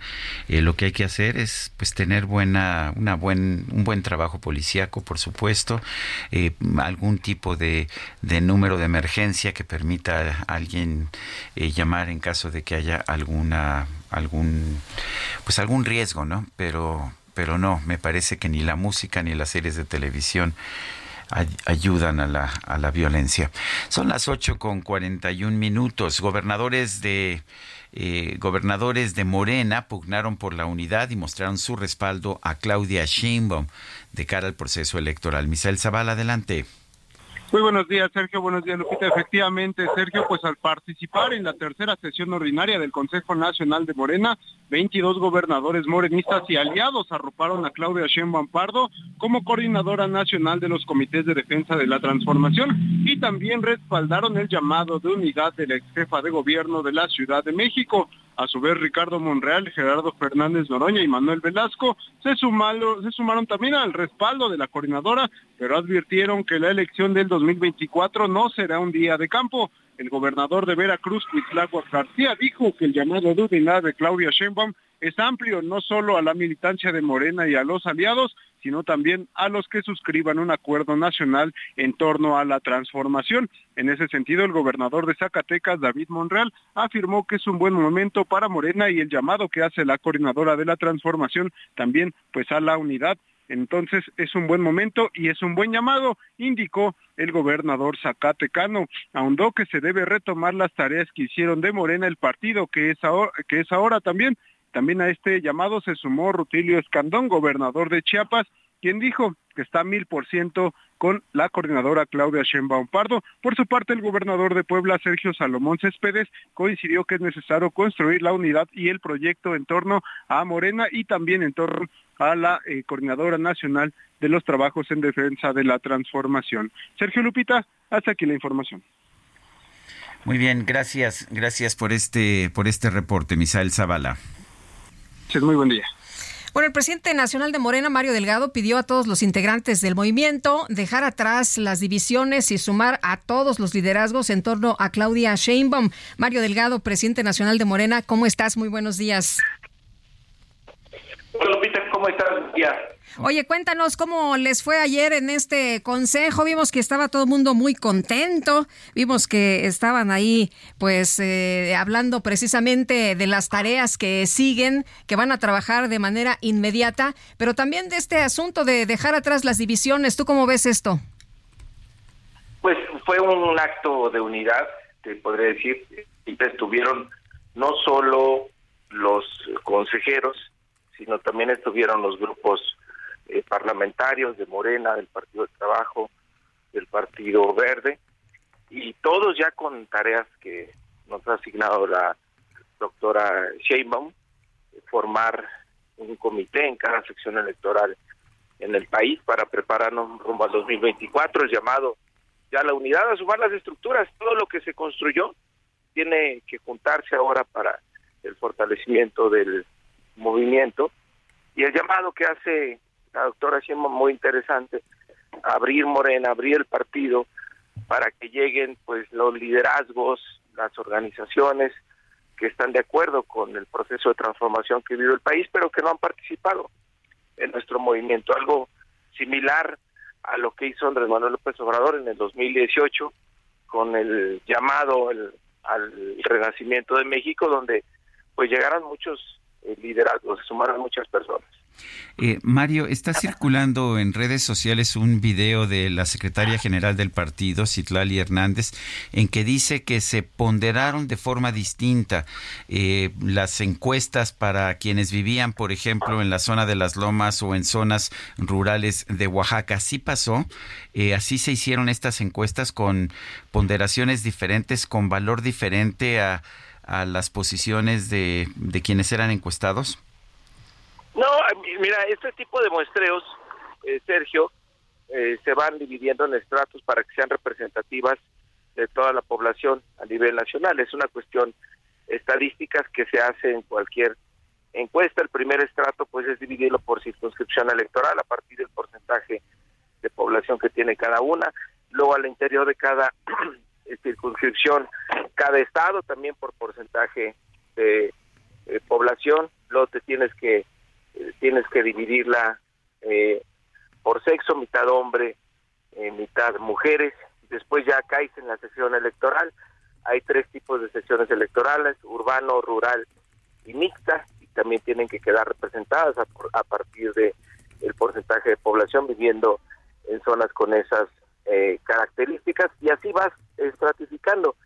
Lo que hacen al final los encuestadores, que es la misma metodología que ellos eh, tienen, es hacer cierta ponderación para que sea representativa a nivel nacional, pero no mueve en absoluto un resultado eh, final. O sea, no quiere decir que si alguien sacó más votos, con la ponderación sale perdiendo, ¿no? Eso no nunca nunca se presenta, es simplemente un ajuste en cuanto a edad, edades y sexo, que en este caso, pues al levantar casi mitad y mitad, no hubo necesidad de hacerlo. Pero digamos, nada que esté fuera de la metodología que utiliza cualquier encuesta de las que tú ves publicadas todos los días en los diarios o en los medios de comunicación. Eh, Mario, también se mencionó mucho que este fin de semana eh, a lo mejor podrías eh, eh, moverte del cargo y buscar alguna otra pues opción, pero eh, vemos que sigues como presidente nacional de Morena. Sí, ya por ahí noticias fake me habían echado del partido, pero no, aquí, aquí seguimos. Nuestro Oye. mandato termina hasta después de la elección del 2024 y solo, eh, digamos, me dejaría de serlo si yo renuncio por optar por competir en algún cargo. ¿Y si vas a optar por competir por algún cargo? Pues no lo sé todavía, eh, Lupita, hay que revisar con mucho cuidado las eh, condiciones que tenemos en la ciudad, eh, también eh, la estrategia nacional y lo que más convenga al, al proyecto. Creo que en este momento no es eh, un tema de interés personal, sino es lo que más convenga al proyecto. El, co- ¿Cómo estás viendo la situación de Marcelo Ebrard? Se le han mantenido las puertas abiertas, pero eh, ¿cómo estás viendo? Eh, ¿Qué, ¿Qué piensas que vaya a ocurrir con Marcelo Ebrard? No lo sé, ayer presentó una impugnación que ya están revisando los eh, abogados y pues bueno, él a ver qué decide, le hemos hecho cada que podemos, le enviamos el mensaje de que pues Morena es su partido, que no se vaya a ningún otro lado, aquí es eh, todavía falta mucho por hacer, estamos en un proceso histórico que apenas inicia, entonces ojalá decida quedarse. Eh, Mario, ¿cómo va a estar la decisión de, de las gubernaturas y el Congreso? ¿Cómo se va a manejar el género? ¿Ya se tiene más o menos eh, el panorama de, de las gubernaturas de dónde van hombres y dónde van mujeres? No, todavía no, eh, Lupita, acá lo decidimos a partir de los resultados de las encuestas, entonces vamos a ver qué, qué eh, quiénes compiten y qué posibilidades tienen, a partir de eso se, se resuelve. Entonces van a seguir usando encuestas para di- dirimir, para escoger a los candidatos a, a otras entidades. Es lo que marcan nuestros estatutos, Sergio, y nos ha dado resultados. Ahí no hay que recordar, a mí me ha tocado dirigir 23 procesos para gobernador y hemos triunfado en 17 y todos son candidatos que vienen de las encuestas. Oye, Mario, y, y bueno, ya decía la jefa de la ex jefa de gobierno, ¿no? La ahora coordinadora eh, Claudia Sheinbaum que pues esto va a seguir así porque el- el- lo, lo otro, pues la verdad no lo tienen eh, siquiera eh, previsto de, de ella que, que designe, a ver, tú vas acá y tú te vas allá y yo hago las listas y yo designo a cada quien. No, no te entendí, Lupita. Sí, Perdóname. sí, que, que la jefa de, ex jefa de gobierno, Claudia Sheinbaum, eh, dijo muy claramente que sería por encuestas para no tener que hacer ella la, la decisión. O sea, que ella no va a tomar la decisión de quién se va a cada cargo. Sí, no, no, y además este es lo que marca el estatuto. Solo hay dos posibilidades para ser candidatos. Una es por acuerdo o por eh, encuesta.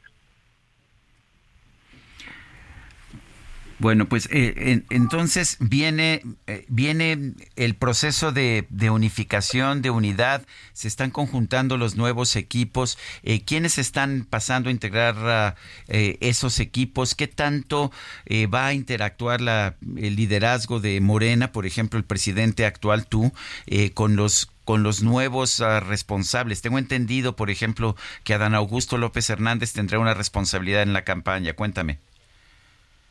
Pues vamos como partido, eh, digamos, tuvimos un, una actuación neutral y justamente hoy tenemos la legitimidad para conjuntar a los distintos equipos y decir, bueno, esto ya se acabó, vámonos para adelante. Todo lo que se logró construir, Sergio, pues es el momento de juntarlo, porque todos los esfuerzos que se hicieron, todas las estructuras, toda la promoción, ahora juntas vale muchísimo más que cualquiera de ellas separada. Muy bien, pues Mario, muchas gracias por platicar con nosotros esta mañana. Muy buenos días. Gracias a ustedes. Saludos a su auditorio. Hasta luego. En la tercera sesión ordinaria del Consejo Nacional de Morena, la Coordinadora Nacional de la Defensa de la Transformación, Claudia Sheinbaum, dejó cinco tareas a morenistas y aliados para construir el segundo piso de la Cuarta Transformación. Carlos Navarro, adelante. Buenos días, Sergio Lupita. Les saludo con gusto a ustedes y al auditorio. Les comento que Claudia Sheinbaum recibió la constancia que la acredita como coordinadora nacional de los comités de la defensa de la transformación, es decir, la virtual candidata presidencial de Morena y aliados. En la tercera sesión ordinaria del Consejo Nacional de Morena, la aspirante dejó cinco tareas a los simpatizantes para construir el segundo piso de la cuarta transformación.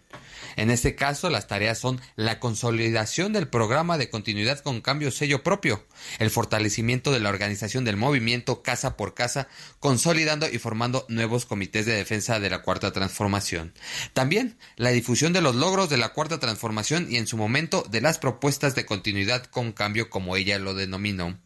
La cuarta tarea fue abrir la convocatoria para las coordinaciones estatales, distritales y municipales y la última que se divide en dos es iniciar las conversaciones para la alianza con el Partido Verde y el Partido del Trabajo y la apertura general del partido. Escuchemos. A partir del domingo 17 de septiembre iniciaremos una gira por todo el país de unidad, de organización y de movilización. En la sesión ordinaria, la coordinadora reiteró que las puertas del movimiento están abiertas, en referencia a las diferencias con Marcelo Ebrard, y es por ello que convoca a una gira de unidad por todo el país. Escuchemos. Hoy convoco a la participación de personas de todas las clases sociales, personas de diferentes corrientes del pensamiento, de todas las religiones libres pensadoras a este movimiento que nació y sigue siendo amplio y plural de campesinos, campesinas, trabajadoras, trabajadoras independientes, clases medias, artesanos, científicos, artistas, intelectuales, comerciantes y empresarios, jóvenes, mujeres, a los millones de mexicanos y mexicanas que viven fuera de nuestro México, a que construyamos el segundo piso de la transformación. Sergio Lupita, la información que les tengo. Muy bien, Carlos Navarro, gracias por este reporte. Son las 8 de la mañana con 54 minutos. Nuestro número de WhatsApp 55 2010 96 47. Vamos a una pausa y regresamos. Por la calle de Milagros, si tú dices que me quieres, con el todo al todo, y te vas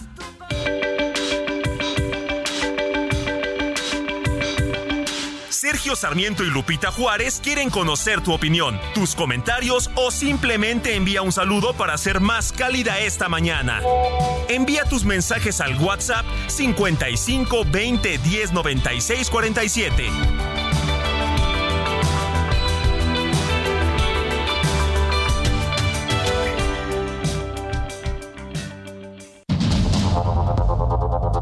Continuamos con Sergio Sarmiento y Lupita Juárez por el Heraldo Radio.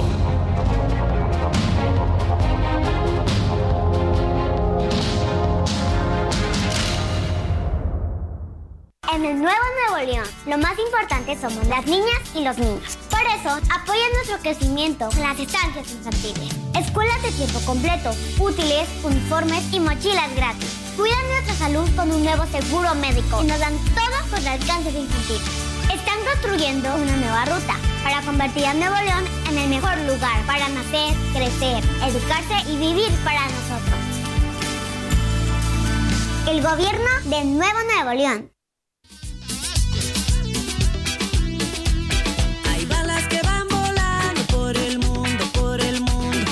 Hay quienes que las esquivan por el suelo, por el suelo. Dame mami chocolate, que me escapa chocolate.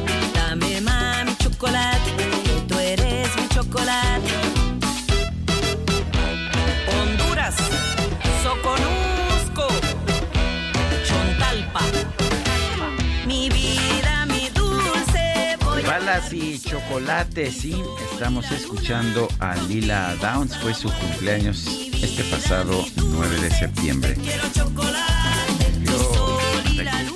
Oye, y tenemos asesora musical esta mañana, ¿eh? Angelina Negrete, qué bárbara. Sí, sí, sí. No hay nadie más. Ella solita. Es la más conocedora, sí, sí, sí. Bueno, hasta corrigió la Wikipedia que estaba equivocada en su fecha de nacimiento. Ella sí sabe. Vámonos, con Mónica Reyes, que ya está con nosotros aquí en la cabina. Mónica, ¿cómo estás? Muy buenos días. Muy buenos días, Lupita, Sergio. Hola, feliz inicio de semana y a ustedes, amigos, les quiero comentar que si están a un paso háganlo, pero para consumir, conseguir eso que tanto, tanto quieres. Con ayuda de un crédito personal, Citibanamex puedes lograrlo. Si ya recibiste la invitación, aprovecha y solicita tu crédito en minutos desde la app Citibanamex Móvil, Bancanet o también en una sucursal. Además, por promoción, no pagas comisión por apertura. Tú puedes elegir el plazo que más te convenga con tasa de interés anual fija preferencial. No dejes, no dejes pasar esta oportunidad. Requisitos y CAT en citibanamex.com. Gracias. Gracias, Moni. Buenos días. Buen día. Bueno, son las uh, nueve de la mañana, nueve de la mañana con tres minutos. Y a ver, parece que no. Está Alberto Vital ya con nosotros, director del Centro de Enseñanza para Extranjeros de la UNAM, mi querido Sergio. Y bueno, pues eh, la Junta de Gobierno de la Universidad Nacional Autónoma de México informó que va a realizar visitas y reuniones virtuales, o sea, las visitas van a ser presenciales y las reuniones virtuales fuera de Ciudad Universitaria para conocer la opinión de la comunidad. Esto con motivo del proceso del nombramiento de la persona titular de la Rectoría. Y Alberto, ¿cómo estás? Gracias por tomar nuestra llamada. Muy buenos días. Muy buenos días, Lupita. Muchas gracias. Muy bien. Muy, buenos días, Sergio. Buenos días. Oye, pues eh, cuéntanos de este proceso, cómo van las cosas y cómo ves estas visitas y las reuniones. Es una magnífica idea de nuestra Junta de Gobierno consultar a la comunidad a través de sus cuerpos colegiados. Nuestra universidad tiene más de 700 cuerpos colegiados y fundamentales son el Consejo Universitario con sus comisiones, los consejos académicos del área, de distintas áreas, también con sus respectivas comisiones, y desde luego los consejos técnicos. Entonces, es así como la Junta de Gobierno está haciendo esta consulta, esta parte de la consulta. Alberto, ¿qué, buscarías tú, qué harías tú en caso de que pudieras llegar a ser rector de la UNAM? Claro que sí. Eh, antes que nada, atendería a las cuatro grandes comunidades de nuestra universidad no perder de vista la interrelación entre ellas. Esto es muy importante. No olvidar que somos una casa, una casa de estudios precisamente. Por ejemplo, para la comunidad estudiantil, una de mis propuestas sería estudiantes de tiempo completo, que los podamos tener a nuestros estudiantes todo el día, desde luego en sus clases y también en sus en actividades como aprender un idioma, eh, una práctica deportiva o de preparación física, eventualmente también apreciación artística, en fin, ¿no? Para la comunidad docente, desde luego, y de investigación, pues la actualización permanente, importantísima. Para la comunidad administrativa de base, yo diría capacitación para los empleos del siglo XXI. Por la inteligencia artificial y otra serie de factores están cambiando muchísimo los tipos de empleo el mundo contemporáneo. Y la comunidad administrativa de confianza, lo que está pidiendo muchísimo la comunidad universitaria en su conjunto es simplificación e innovación. Déjenme decirles que el señor rector ha tenido toda una serie de actividades al respecto y, por ejemplo, a nosotros los directores nos piden que eh, respondamos con respecto a simplificación e innovación que estamos haciendo. Oye, eh, Alberto, ¿y, cómo ves eh, estas eh, declaraciones en las que se señala que la UNAM se volvió individualista, defensora de proyectos neoliberales? Todas las opiniones son muy importantes. Algo esencialísimo en nuestra universidad es que podamos tener espacio para que se expresen todas las reflexiones, todos los puntos de vista. Esa es la esencia de la universidad. Ahora recientemente estaba eh, leyendo un, libro de Derrida que se llama La Universidad sin Condiciones Eso es muy importante, en efecto, que no haya condicionamientos para que nos expresemos con total libertad. Entonces, em, creo que eso es lo que podemos seguir fomentando en los distintos espacios. Por ejemplo, seminarios universitarios, que es una forma de em, canalizar la reflexión, los debates, y pensando en un seminario muy específico que es sobre las inteligencias, no solo la inteligencia artificial, sino también la inteligencia natural, el diálogo que es muy importante entre la investigación en ciencias físicas, ciencias de la salud y ciencias eh, sociales y humanas. Por ejemplo, dialogar desde el Instituto de Investigaciones Filosóficas, Filológicas, Jurídicas, con eh, el Instituto de Investigaciones Biomédicas, por ejemplo, la Facultad de Medicina, entre otros, sobre las inteligencias. Entonces, esta es una manera de expresar que realmente eh, todos los puntos de vista son bienvenidos y también con respecto a las opiniones, es muy interesante ver cómo eh, detrás también hay toda una serie de patrones argumentativos muy interesantes. Ahí las ciencias humanas pueden hacer mucho al respecto. Muy bien, pues con eso nos quedamos. Alberto, muchas gracias por platicar con nosotros esta mañana. Muy buenos días. Muy buenos días, muchísimas gracias. Hasta luego. Alberto Vital, director del Centro de Enseñanza para Extranjeros de la UNAM. Son las nueve de la mañana con ocho minutos y ya la veo. Ya se acerca, es la micro deportiva. Infinity QX80, nuestro SUV más lujoso, con 36 meses sin intereses o bono flexible. Descúbrelo en Infinity Polanco, Calzada General Mariano Escobedo 476, Anzures. Teléfono 5590-357748. Válido del primero al 30 de septiembre. Carto medio 10.8% sin IVA para fines informativos. Consulta www.infinity.mx diagonal promociones.html.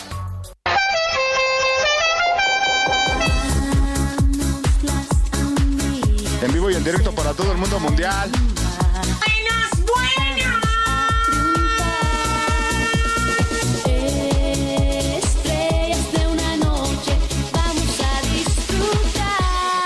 La micro deportiva. Échale, hasta arriba.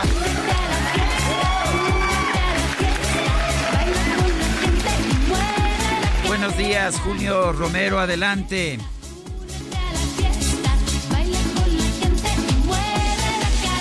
De andar bailando, mi querido Sergio. gracias, Sergio Lupita. Muy buenos días, amigos del Heraldo. Qué placer saludarles. Estamos arrancando la semana hoy lunes, por supuesto, ya con la mira puesta en el viernes, que por cierto es el día del grito, pero hay que pasar todavía la semana, pero con mucho ánimo, con la música que ha propuesto el día de hoy el operador DJ Cacharpo Quique. Así es que esta micro deportiva trae un montón de información, así es que vámonos, no perdamos tiempo y echamos la lámina. Con parciales de 6-3, 7-6 y 6-3, el serbio Novak Djokovic se impuso al ruso Daniel Medvedev para conquistar el título del abierto de los Estados Unidos, para ganar además su título número 24 en torneos de Grand Slam en su carrera. Esta victoria significó una revancha prácticamente entre ambos jugadores, ya que en el 2021 el ruso ganó también en sets corridos y evitó en ese año que Djokovic ganara los cuatro torneos grandes. Es el cuarto título de Djokovic en Nueva York después de los conseguidos en 2011, 2015 y 2018. Mientras que en damas, en damas en un juegazo, sobre todo el segundo set estuvo muy bueno. En damas la local Coco Wolf de apenas 19 años de edad logró el título tras imponerse a la bielorrusa Arina Zabalenka 2-6, 6-3 y 6-3. Este juego arrancó, pues se puede decir que de una manera normal con una Zabalenka muy dominante, pero Coco Goff se impuso en los siguientes dos sets, 6-3 y 6-3. Molestias físicas también de eh, Zabalenka, pues ayudaron un poquito a Coco Goff, que ha dado un gran, gran, gran torneo allá en Nueva York. Así es que felicidades, felicidades Coco Goff, la estadounidense, y Novak Djokovic, los campeones de este abierto de tenis en los Estados Unidos. Y en otras cosas, en una carta publicada, Luis Rubiales renunció ya como presidente de la Real Federación Española de Fútbol después de varias semanas en el ojo del huracán tras el beso que se dio con la jugadora Jennifer Hermoso en las celebraciones por la conquista de la Copa del Mundo femenil. Aunque después del escándalo se negó a dejar su cargo, Rubiales aseguró que su permanencia no ayuda al desarrollo del fútbol español luego de cinco años en el cargo. Así es que pasaron varias semanas para que por fin dimitiera Luis Rubiales como presidente de la Real Federación Española de Fútbol. Por cierto, por cierto, luego del escándalo y del título, la propia Jennifer Hermoso regresó a nuestro país para jugar algunos minutos con su equipo el Pachuca en la Liga Femenil MX. El Pachuca se impuso dos por eso a Pumas. El Estadio Hidalgo explotó en porras y halagos, eh, pues con el homenaje que le brindó la directiva y que incluyó el famoso pasillo por parte de todas las jugadoras. En más de selecciones nacionales, pues luego de su apurado empate a dos goles ante Australia, el tricolor varonil llegó a Atlanta para enfrentar su segundo duelo amistoso en la era oficial de Jaime Lozano como técnico. Por lo pronto, en el duelo contra Australia, César Huerta, el famoso chino Huerta, entró de cambio para anotar el gol del empate y rescatar el resultado en su primer llamado al tricolor. Selección mayor, yo creo que sueño de todo niño chiquito y, hoy me, me toca realizarlo y con gol, yo creo que de ensueño lo que estoy viviendo de ensueño. Yo en la mañana que, me levanté, siempre me escribo con mi mamá y le dije que, hoy era el mejor día de mi vida, desde que me levanté lo, lo disfruté al máximo y, y qué mejor cerrar con, con debut y con gol. Bueno, también en este duelo, el atacante Raúl Jiménez llegó al centenar de convocatorias, situación que no pasó de largo para los dirigentes, ya que Duilio Davino, director deportivo de la selección, le entregó un reconocimiento. Nos ha pasado que dicen, no, pues llegar a jugar en primera división es difícil, pero mantenerse es más difícil y luego llegar a la selección es difícil, pero mantenerse es más difícil. Yo sí creo en eso. Y Raúl, esto realmente es eh, un premio a, tu esfuerzo, tu calidad, pero sobre todo tu constancia, 100 partidos. Solo 15 lo han logrado, hay dos aquí, ¿eh? así que felicidades y que sean muchos más. Y por cierto, México logró el título del mundo en ambas ramas en el Campeonato de Fútbol 7 que se desarrolló en Puebla y que por cierto es avalado por la FIFA. Ambos representativos se impusieron a su similar de Brasil. En varones, luego del empate sin goles, el tricolor se impuso en penaltis, mientras que en las damas el marcador fue de tres goles por uno en tiempo regular. Así las cosas con estos títulos del mundo del fútbol 7, una disciplina muy practicada a lo largo y ancho del país. Hay muchísimas, muchísimas canchas de fútbol 7, se juega en pasto sintético, en fin, la verdad es que es muy atractivo, pues México es campeón del mundo en esta disciplina. En otras cosas, continuación de la semana 1 en el fútbol americano de la NFL y el domingo por la noche, qué juego dieron los vaqueros de Dallas, apalearon 40-0 a los gigantes de Nueva York. El corredor Tony Pollard logró dos touchdowns para el equipo de Dallas, mientras que Daniel Jones, vaya que sufrió, sufrió y en serio, dos intercepciones y fue capturado en nueve ocasiones. Una gran exhibición de la defensiva de los vaqueros de Dallas. En otros resultados que llamaron la atención, los Raiders, los Raiders de Las Vegas, 17 a 16, apuradamente vencieron a los Broncos de Denver. En otro duelo bien cerrado, los Delfines de Miami, 36 a 34 sobre los cargadores de Los Ángeles. Este resultado no lo quisiera ayudar, pero bueno, hay que hacerlo en el enfrentamiento más añejo de la NFL. Los empacadores de Green Bay superaron 38 a 20 a los Osos de Chicago. Otro equipo que arrancó también con el pie izquierdo fueron los acereros de Pittsburgh, que también fueron apaleados 37 por los 49 de San Francisco. Con el clásico lunes por la noche se cierra la semana 1, los Bills de Buffalo enfrentando a los Jets de Nueva York, que por cierto presentarán el debut de su nuevo mariscal de campo, Aaron Rodgers, que dejó a los empacadores de Green Bay y ahora jugará para este equipo de Nueva York con los Jets. Y con ventaja de dos juegos a cero Esta noche a las 19 horas, los algodoneros de Unión Laguna visitan en el estadio de los hermanos Cerdán a los Pericos de Puebla en el juego 3 de la Serie del Rey, la gran final en el béisbol de la Liga Mexicana. Los algodoneros tienen medio camino recorrido, ya que el compromiso es a ganar cuatro de posibles siete duelos, pero su manager José Molina, el puertorriqueño, no echa las campanas al vuelo, sobre todo ahora que van de visita. Es que hasta que no la tengas, no, ¿para qué pensar en eso? Vamos a, estar, pensar un poquito más allá. A mí no me gusta pensar en el futuro. Si lo supiera, ¿verdad?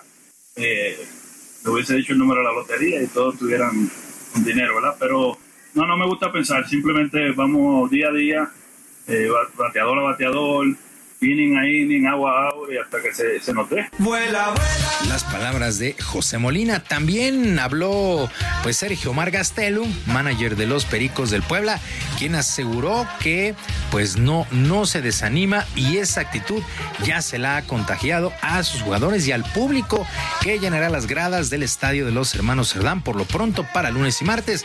Escuchamos a Sergio Omar Gastel.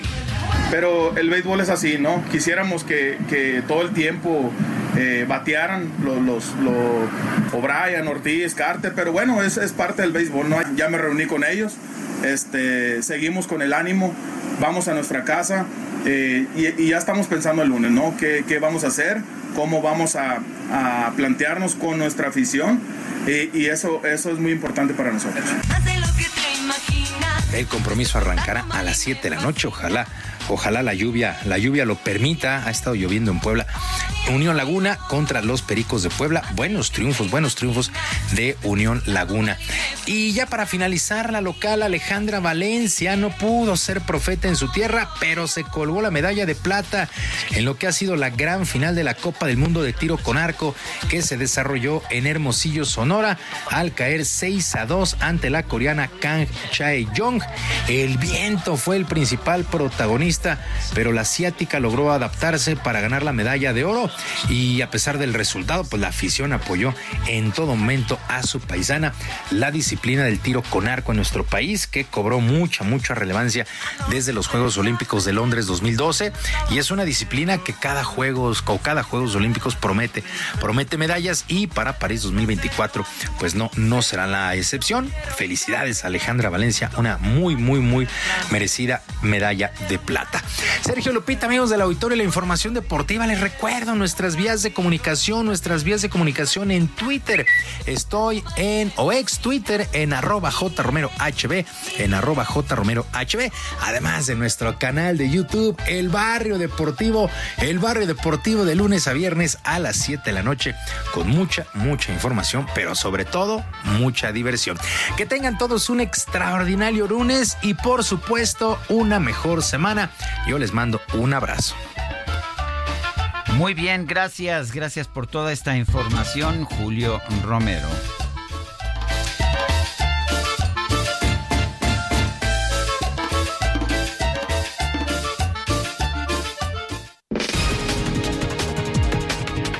Las 9 con 19 minutos, vamos a un resumen informativo.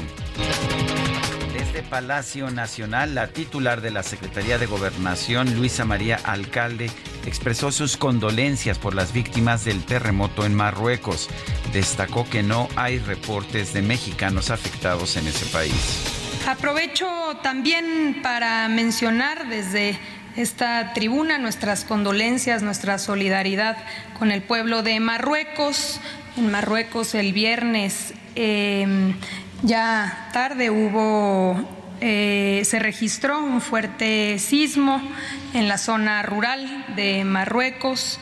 Hasta el momento no hay reporte de personas mexicanas afectadas, pero desde acá mandamos nuestra solidaridad con eh, el pueblo de Marruecos. La Fiscalía General de Morelos expresó su desacuerdo por la incursión de elementos de la Fiscalía de la Ciudad de México en ese estado para detener a un funcionario de la Fiscalía de Feminicidios por el caso de la joven Ariadna Fernanda. La Secretaría de Seguridad Pública de Michoacán confirmó un despliegue de más de 100 elementos de la Policía Estatal y el Ejército para garantizar la seguridad de la comunidad de La Ruana. Vietnam elevó el nivel de su relación bilateral con Estados Unidos a socio estratégico integral, su mayor estatus diplomático. En el marco de la cumbre del G20, el presidente de Brasil, Luis Ignacio Lula da Silva, pidió un mayor compromiso de los países ricos para mitigar los impactos de la crisis climática.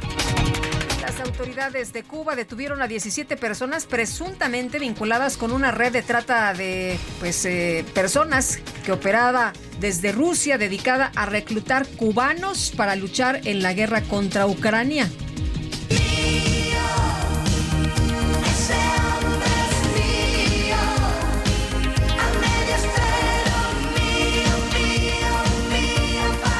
Este fin de semana, distintos actores de las películas de Marvel, como Robert Downey Jr., Chris Hemsworth y John Krasinski, fueron vistos en un restaurante de Massachusetts ya que acordaron ir juntos a la boda secreta del actor Chris Evans, quien interpretó al Capitán América con la actriz portuguesa Alba Baptista.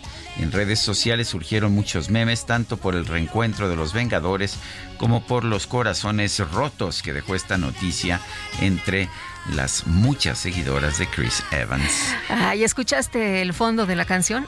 Ese hombre es mío. Ay. Ay, ay, ay. ¡Lo quiero a él! ¡Lo quiero a él!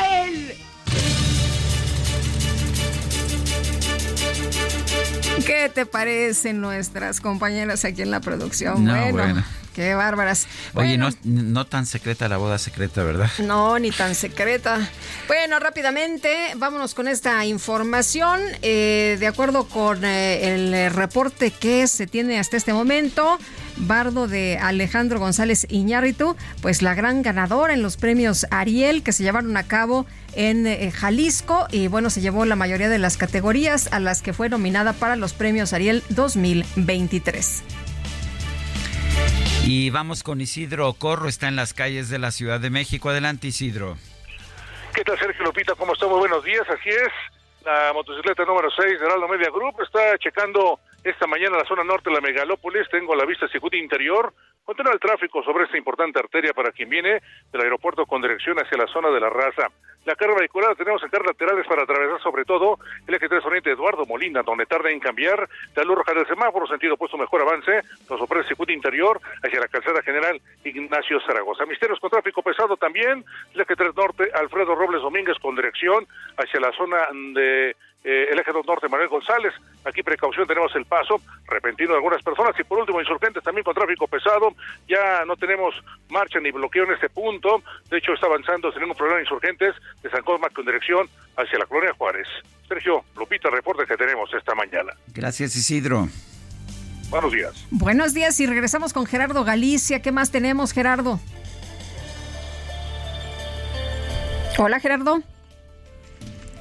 Bueno, vamos a tener que hacer una pausa y regresamos con más información. Bueno, mientras tanto, tome en cuenta nuestro número de WhatsApp, es el 55 2010 9647. Regresamos. La fuerza de este amor, no hay balas que penetren. La fuerza de este amor. Si no me mata un balazo, secuestro, asalto, si no me ceniza de volcán, diabetes, cirrosis, neurosis, psicosis, necrosis por sobredosis. Si no me mata alcoholismo, egoísmo, pendejismo, partidismo o un sismo, espanto por la telenovela.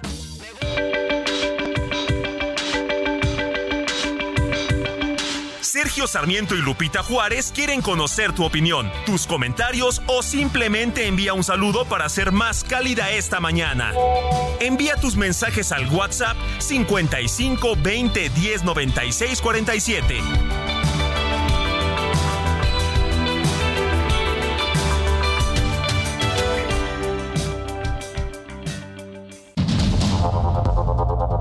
Continuamos con Sergio Sarmiento y Lupita Juárez por el Heraldo Radio.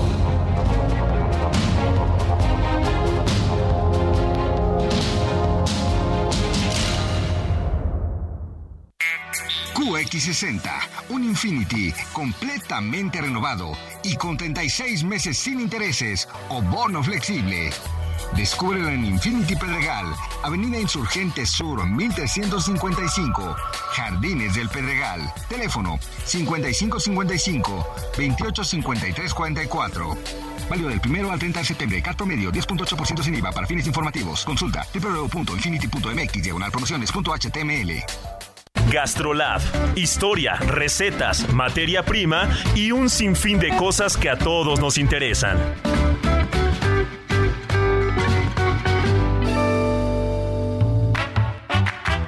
Hola amigos del Heraldo Radio, soy el chef Israel Arechiga de Gastrolab y estoy seguro que todo mundo ha escuchado alguna vez o ha hecho o ha comido una receta de ostiones a la Rockefeller.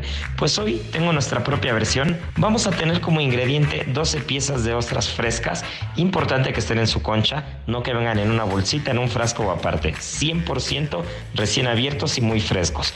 Un cuarto de taza de cebolla finamente picada, que puede ser morada, un poquito de apio finamente picado, con 50 gramos puede ser suficiente, un par de dientes de ajo picados, importante que no tenga el germen en la parte de adentro, un par de tazas de espinacas, ya saben que la espinaca es fundamental para esta receta, únicamente la hoja bien lavada, desinfectada y fileteada, un poco de perejil fresco, pan molido, un cuarto de taza de queso parmesano rallado, un poco de mantequilla derretida, un toquecito de anís o de licor de estragón puede venir bárbaro en esta receta, sal, pimienta y limón. El resto en gastrolabweb.com ya saben que lo encuentran.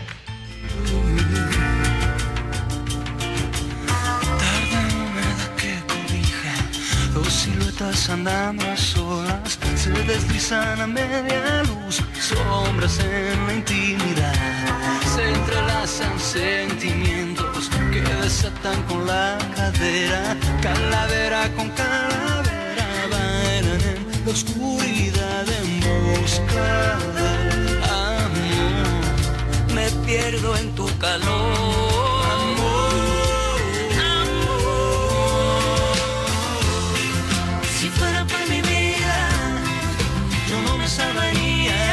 Se llama Calaveras. Estamos escuchando a Lila Downs. La acompaña en esta pieza Benny Ibarra. Muy buena, la verdad. Me gusta Benny Ibarra. A mí también me gusta que no mucho. lo escuchamos, ¿verdad? ¿Quién sabe? ¿Será un bloqueo de Carla? No creo. No, No creo, creo. ¿verdad?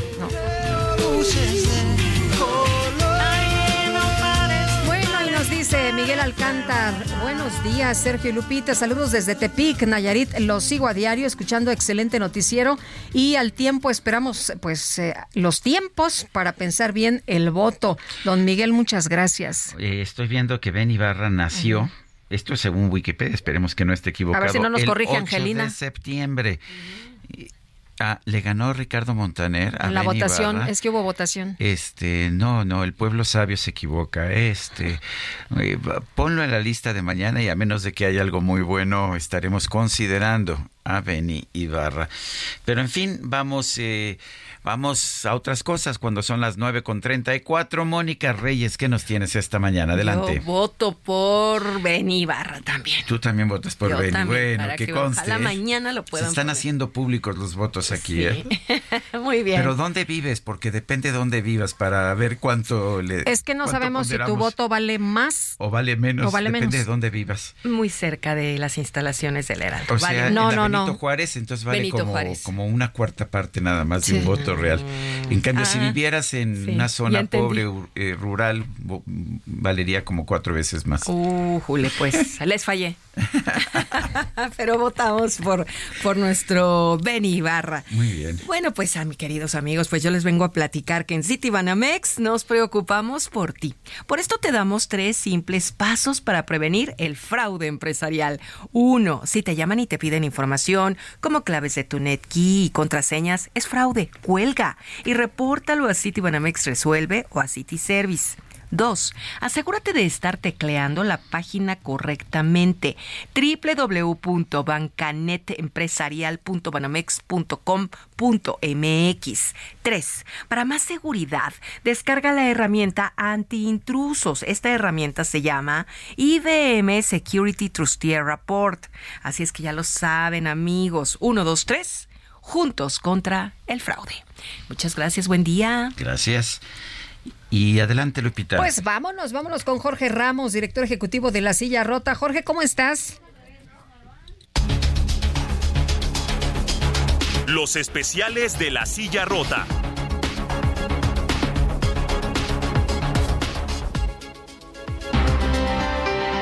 ¿Qué nos invitas a leer en la silla rota, mi querido Jorge?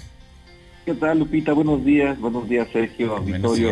Pues fíjense que eh, la tarde del 1 de junio de 2021, el todavía alumno de la Escuela eh, Militar de Ingenieros de la Secretaría de la Defensa Nacional eh, circulaba en un vehículo a bordo con su, con su madre en la avenida México Tacuba, cerca del Panteón Alemán y por la calle Lago, Argentina, en la colonia argentina antigua, en la alcaldía Miguel Hidalgo. No les hago el cuento largo, Sergio Lupita, eh, pues este hombre eh, militar eh, fue bajado por elementos policíacos de la Ciudad de México y ahora su caso pues ha sido ya retomado por la Comisión de Derechos Humanos de la Ciudad de México que está documentando que en el caso de Luis Ángel hubo tortura verbal, física y sexual por parte de policías. Y esto, pues insisto, ocurrió apenas en el 2021. Tenemos el expediente, tenemos la historia y pues los invitamos a leer estas historias que ocurren y que siguen ocurriendo en el, en el México de hoy. Lupita. Muy bien, pues muchas gracias, Jorge. Muy buenos días. Buenos días. Bueno, son las nueve con treinta y siete minutos. El teniente coronel del ejército mexicano Víctor Manuel Salas Cuadras fue secuestrado y asesinado en el municipio de Coyuca de Catalán, allá en el estado de Guerrero. Él se desempeñaba como fiscal regional en Tierra Caliente. El cuerpo fue encontrado después de haber sido secuestrado por un grupo armado de la familia michoacana. El hallazgo ocurrió en los primeros minutos de este domingo cerca de la comunidad de Jaripo, a unos metros del puente vehicular de la carretera que comunica el municipio de Cirándaro. Eh, versiones oficiales señalaron que el funcionario viajaba en una camioneta Ford blanca en las calles de Coyuca de Catalán, donde fue interceptado.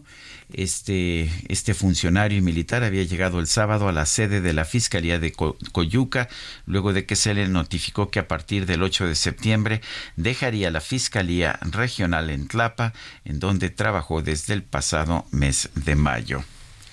Bueno, y en medio de incidentes eh, aislados, miles de chilenos marcharon el domingo para la tradicional romería por los detenidos desaparecidos de la pasada dictadura de Augusto Pinochet en la víspera de los 50 años del golpe de Estado. Vanessa Cárdenas, qué gusto saludarte, Vanessa Cárdenas, internacionalista. ¿Cómo estás? Muy buenos días. ¿Qué tal? Muy bien, muy buenos días también para ustedes y todo el auditorio. Oye, pues hubo eh, algunos incidentes, pero bueno, pues eh, eh, se, se, cumplen ya 50 años de este golpe de Estado de 1973. y bueno, pues han estado recordando diferentes etapas y situaciones por las que se atravesó precisamente después de este golpe, Vanessa. Así es, pues ya 50 años y a pesar de que hay un consenso eh, acerca de los derechos humanos y sus violaciones, pues la sociedad chilena sigue muy polarizada, Reflejo de ello fue el día de ayer, eh, estas movilizaciones donde, bueno, también hubo varios infiltrados que ocasionaron varios disturbios en la calle, pero también entre la sociedad y entre la élite política chilena, pues fue muy complicado y fue de último momento la firma de una declaración de unidad conjunta que han titulado Democracia Siempre, pero aún eh, como te comento, Lupita, Sergio, hay una parte de los chilenos que acaban de decir, eh, uno de los legisladores, que no hubiera existido un Pinochet si no hubiera existido un Salvador Allende, aludiendo a excesos o a una mala eh, administración durante el gobierno de Allende, lo cual pues abre la puerta a seguir polarizando, a seguir dividiendo y a seguir justificando este tipo de gobiernos, en este caso dictatorial, pero también el autoritarismo, dado que en las últimas encuestas en Chile, pues más de un 60% de las personas justificarían un gobierno autoritario bajo determinadas condiciones. Es decir, seguimos bajando los estándares por, por esto que hemos hablado ya aquí en este espacio, que es estos malos gobiernos, con tal de buscar el menos malo, de buscar seguridad, de buscar, eh, pues bajamos la, en la exigencia y en las demandas de nuestros derechos humanos, de nuestra democracia. Y para eso sirven estos días, para reflexionar y para ver qué endeble es este avance que hemos tenido en América Latina en los últimos años veía yo las encuestas, uh, Vanessa, y, encontraba que el 36% de los chilenos sigue estando a favor del golpe de Estado. Y la verdad es que se nos olvida, pero Salvador Allende sí destruyó la economía chilena, eh, la llevó de un crecimiento sano a, una, a un desplome total, llevó la inflación de 35% a más de 600%, y además violó abiertamente la Constitución al fomentar invasiones de predios agrícolas, de fábricas, y tomar una serie de medidas que despedazaron la economía chilena. Eh, el presidente López Obrador dice que, pues, que fue un apóstol de la democracia, pero hay muchos chilenos que se acuerdan todavía del gobierno de Allende. Así es, incluso en estas últimas semanas, pues en la televisión han existido varias series, películas, etcétera, donde se muestra la grave crisis para que se llegara a este 11 de septiembre, en la cual, como tú bien mencionas, Sergio, hubo una grave crisis económica donde los chilenos no tenían forma de encontrar alimentos, eh, eh, eh, ropa, o sea, había escasez y pues aparte dificultad económica para acceder a ellos. E incluso porque cuando se habla de este autoritarismo de Pinochet, terrible, criminal, desde luego, bueno, ya había tendencias también de disminución a los derechos en el gobierno de Allende, eh, se cerraron diarios, se de alguna manera censuró la libertad de expresión, incluso, bueno, pues ya se estaba pensando en llamar a un plebiscito porque las manifestaciones y los movimientos sociales habían incrementado mucho en contra de este gobierno, pues que estaba ocasionando carencias importantes en la sociedad. Es decir, que ni un lado ni el otro tuvieron bien a los chilenos, ¿no? Oye, pero siempre sigue llamando la atención que, como decías hace un momento, pasan los años y pues eh, la verdad tomamos eh, como posiciones muy radicales, ¿no, Vanessa? Así es, no se ha logrado, Lupita, un consenso. Eh, todavía al día de hoy ha habido declaraciones de la oposición en la prensa. Una base mínima, ¿no? Del acuerdo, pues es esto, ¿no? Conciliar en términos de democracia y de derechos humanos. Más allá de lo que comentábamos ahorita eh, acerca de que, pues ninguno de los dos gobiernos fue bueno, ¿no? O sea, el de Allende tampoco. Hoy por hoy, bueno, sí se le reconoce como un demócrata, hay que decirlo, es un gobierno que llegó democráticamente, pero que no mejoró, al contrario, empeoró la calidad de vida de Chile, pero bueno, pues tampoco la forma de derrocarlo a través de un golpe militar y después de la imposición de una dictadura donde muchas familias al día de hoy siguen llorando la desaparición o la muerte de sus familiares, pues tampoco fue, fue solución. Pero en esta base mínima de democracia y derechos humanos, tampoco se pone de acuerdo las personas y siguen eh, con una perspectiva de ideología de izquierda, de derecha, que pues no permite avanzar en una restitución de eh, la memoria como una base mínima, pero ya con, con vistas hacia el futuro, ¿no? Muy bien. Vanessa, muchas gracias como siempre por platicar con nosotros. Muy buenos días. Así es, con mucho gusto como siempre. Les mando un abrazo. gracias. Bueno, creo que no hay ninguna duda de que tanto el golpe de Augusto Pinochet como su dictadura fueron terriblemente sangrientas. Más de 3.000 víctimas eh, asesinadas o desaparecidas, 40.000 víctimas en total, eso es lo que dicen las cifras oficiales. Eh, pero, pero tampoco eso hace que el gobierno de Salvador Allende ha sido, haya sido un buen gobierno. Salvador Allende eh, fue electo presidente porque tuvo el respaldo de los demócratas cristianos que lo, le hicieron firmar primero un convenio, un, un acuerdo para respetar la constitución y sin embargo no respetó la constitución. Y bueno, pues esto generó todas las complejidades que hemos estado viendo. Son las 9 de la mañana con 45 minutos. Este lunes se cumplen 22 años de los ataques terroristas del 11 de septiembre en Nueva York y Washington, allá en los Estados Unidos. Marwan Soto Antaki es escritor, analista y analista internacional, experto en Medio Oriente. Marwan, eh, han pasado 22 años, la herida sigue muy presente, todos recordamos el momento de, ese atentado, lo que sucedió en ese atentado. Eh, ¿Y cómo, cómo ves ahora la sociedad estadounidense? ¿Cómo ves ahora también a, las, a los distintos países árabes cuando recuerdan lo acontecido hace 22 años?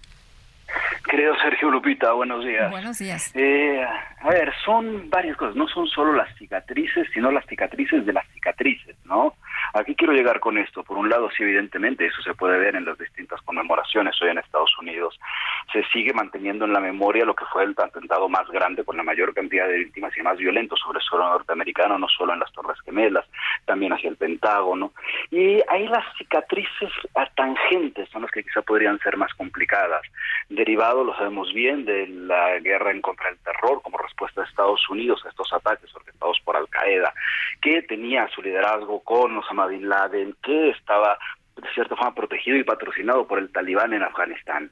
Resulta que entramos a la ocupación por parte de Estados Unidos de Afganistán por más de, por 20 años, hasta que se retiran en 2021, y ahí lo decíamos en ese momento los otros tres, hay que verlo como un gigantesco fracaso. ¿Por qué? Porque después de la intervención americana y de sus aliados en Afganistán, 20 años después, lograron quitar al talibán para permitir la llegada de otro gobierno talibán. En Afganistán, los últimos dos años, la situación particularmente hacia las mujeres ha sido una cosa aterradora, incluso en algunos momentos mucho más violenta que la que se encuentra en otros países de la región más menos cercana, como, como el caso de Irán.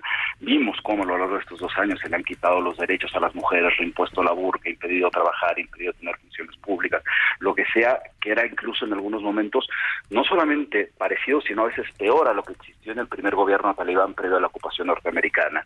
De manera que ahí está quizá la cicatriz más, más grande en términos regionales, pero hay otra que ha sido la cicatriz que ha derivado más tangentes.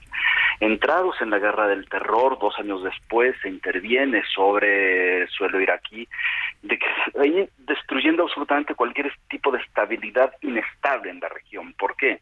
Porque no solamente en el caso de Irak no se ha logrado tener un asomo de democracia, yo siempre trato de, llegar a la la misma lupa en el caso de la sociedad iraquí, donde decían no es que Estados Unidos haya querido imponer una democracia, sino que nunca tuvieron la idea de cómo imponer una democracia, estoy más o menos reflexionando en una sociedad que sí la quería, pero no de esa manera, dentro de todo, de manera que a este momento la, sociedad y el ambiente político iraquí es de absoluto caos y absoluto desorden, que también derivó a la postre en la, el refortalecimiento, en la creación del Estado Islámico como, lo conocimos, manteniendo una de las hacer más terroríficas de la crisis en la guerra civil siria que lleva más de 12 años. El atentado de las Torres Gemelas, conocemos el atentado del 9-11 en realidad, eh, cambió no solamente la forma de percibir la seguridad y demás cosas dentro de Estados Unidos, que incluso afectaron la relación con México, acordémonos el momento de la ola enchilada, ¿no? El posible acuerdo migratorio y demás, que también se cayó, sino que en el caso medio oriental en general desarticuló toda posibilidad, no solamente de orden al interior, sino también de intervención en algunos otros casos. ¿A qué quiero llevar con esto?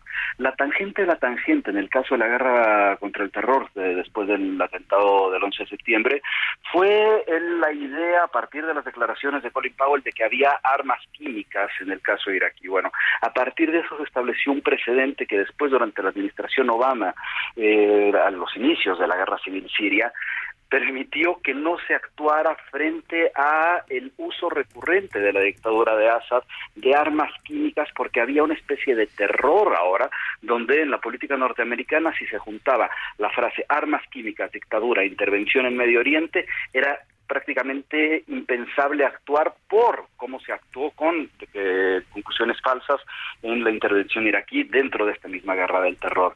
Entonces quizás los saldos los tendríamos que pensar de esa manera. Primero, la imposibilidad de poder tener una participación internacional real y eficaz dentro de las cosas de Medio Oriente.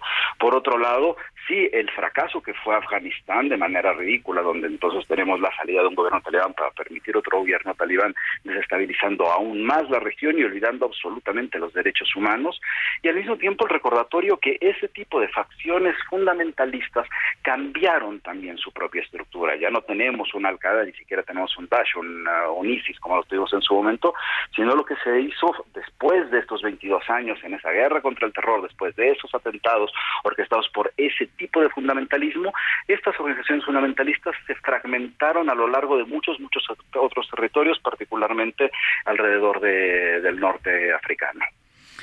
Bueno, pues ah, como siempre, Maruán Soto Antaki, gracias por ayudarnos a entender y es interesante cómo vimos la tragedia, pero después vimos errores garrafales por parte del gobierno de los Estados Unidos. Te mando un fuerte abrazo. Fuerte abrazo. Son las nueve de la mañana con 51 minutos. Vámonos a un resumen. La titular de la Secretaría de Gobernación, Luisa María Alcalde, aseguró que de acuerdo con la información de la Mesa de Seguridad del Gobierno Federal, no hubo ningún ataque directo contra las madres buscadoras de Sonora. No se reporta esas agresiones, hubieron algunos eh, tiros hacia arriba, pero no una agresión, este, eh, perdón. Y no fue en el lugar de, los hechos. El día de hoy Alejandro Encinas informó al respecto que no había habido tal eh, agresión. Por otro lado, la secretaria Luisa María Alcalde consideró que el ex canciller Marcelo Ebrard está en su derecho de impugnar los resultados del proceso interno de Morena. Es eh, su derecho, es un proceso interno por parte eh, del partido, son estas vías eh, que se determinan de manera interna para poder dirimir diferentes eh, controversias. Tendrá la comisión de honestidad y justicia, que es ese órgano que se encarga precisamente de recibir las quejas, de escuchar a las partes y después de resolver tendrá que escuchar cuáles son los planteamientos y en su momento resolver lo que así considere. En este espacio, el dirigente nacional de Morena, Mario Delgado, aclaró que por el momento no tiene pensado dejar su cargo para buscar alguna candidatura. Sí, ya por ahí noticias fake me habían echado del partido, pero no, aquí seguimos.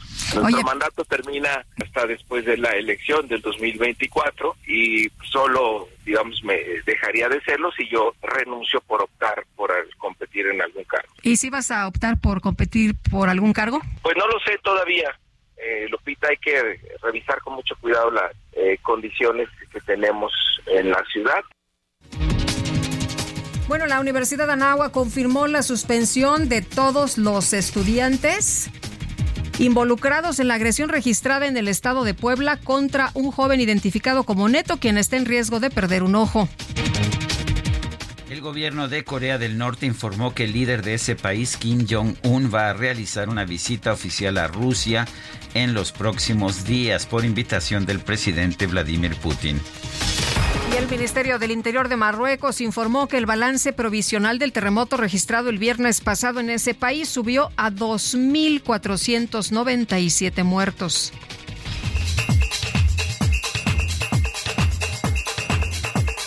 Un limón y medio limón y dos limones y medio limón. Bueno, pues un joven peruano identificado como Emanuel Romero compartió un video en redes sociales para denunciar que fue víctima de falsificadores en la ciudad de Lima. Sin embargo, no, no se trata de dinero falso en esta ocasión, sino de limones. Dijo que después de comprar una bolsa de estos cítricos a un vendedor ambulante, descubrió que muchos de ellos estaban hechos con unicel. Te voy a encontrar vendedor de limones. Ya no se hace con billetes, ahora se hace con limones. O limones. Te voy a encontrar vendedor de carrito. Limonero el coño. ¿Qué es esto, Dios? Se nos acabó el tiempo, Guadalupe. Pues vámonos entonces, que la pasen todos muy bien, disfruten este día y nos escuchamos mañana a las 7. Hasta mañana, gracias de todo corazón. Heraldo Media Group presentó Sergio Sarmiento y Lupita Juárez.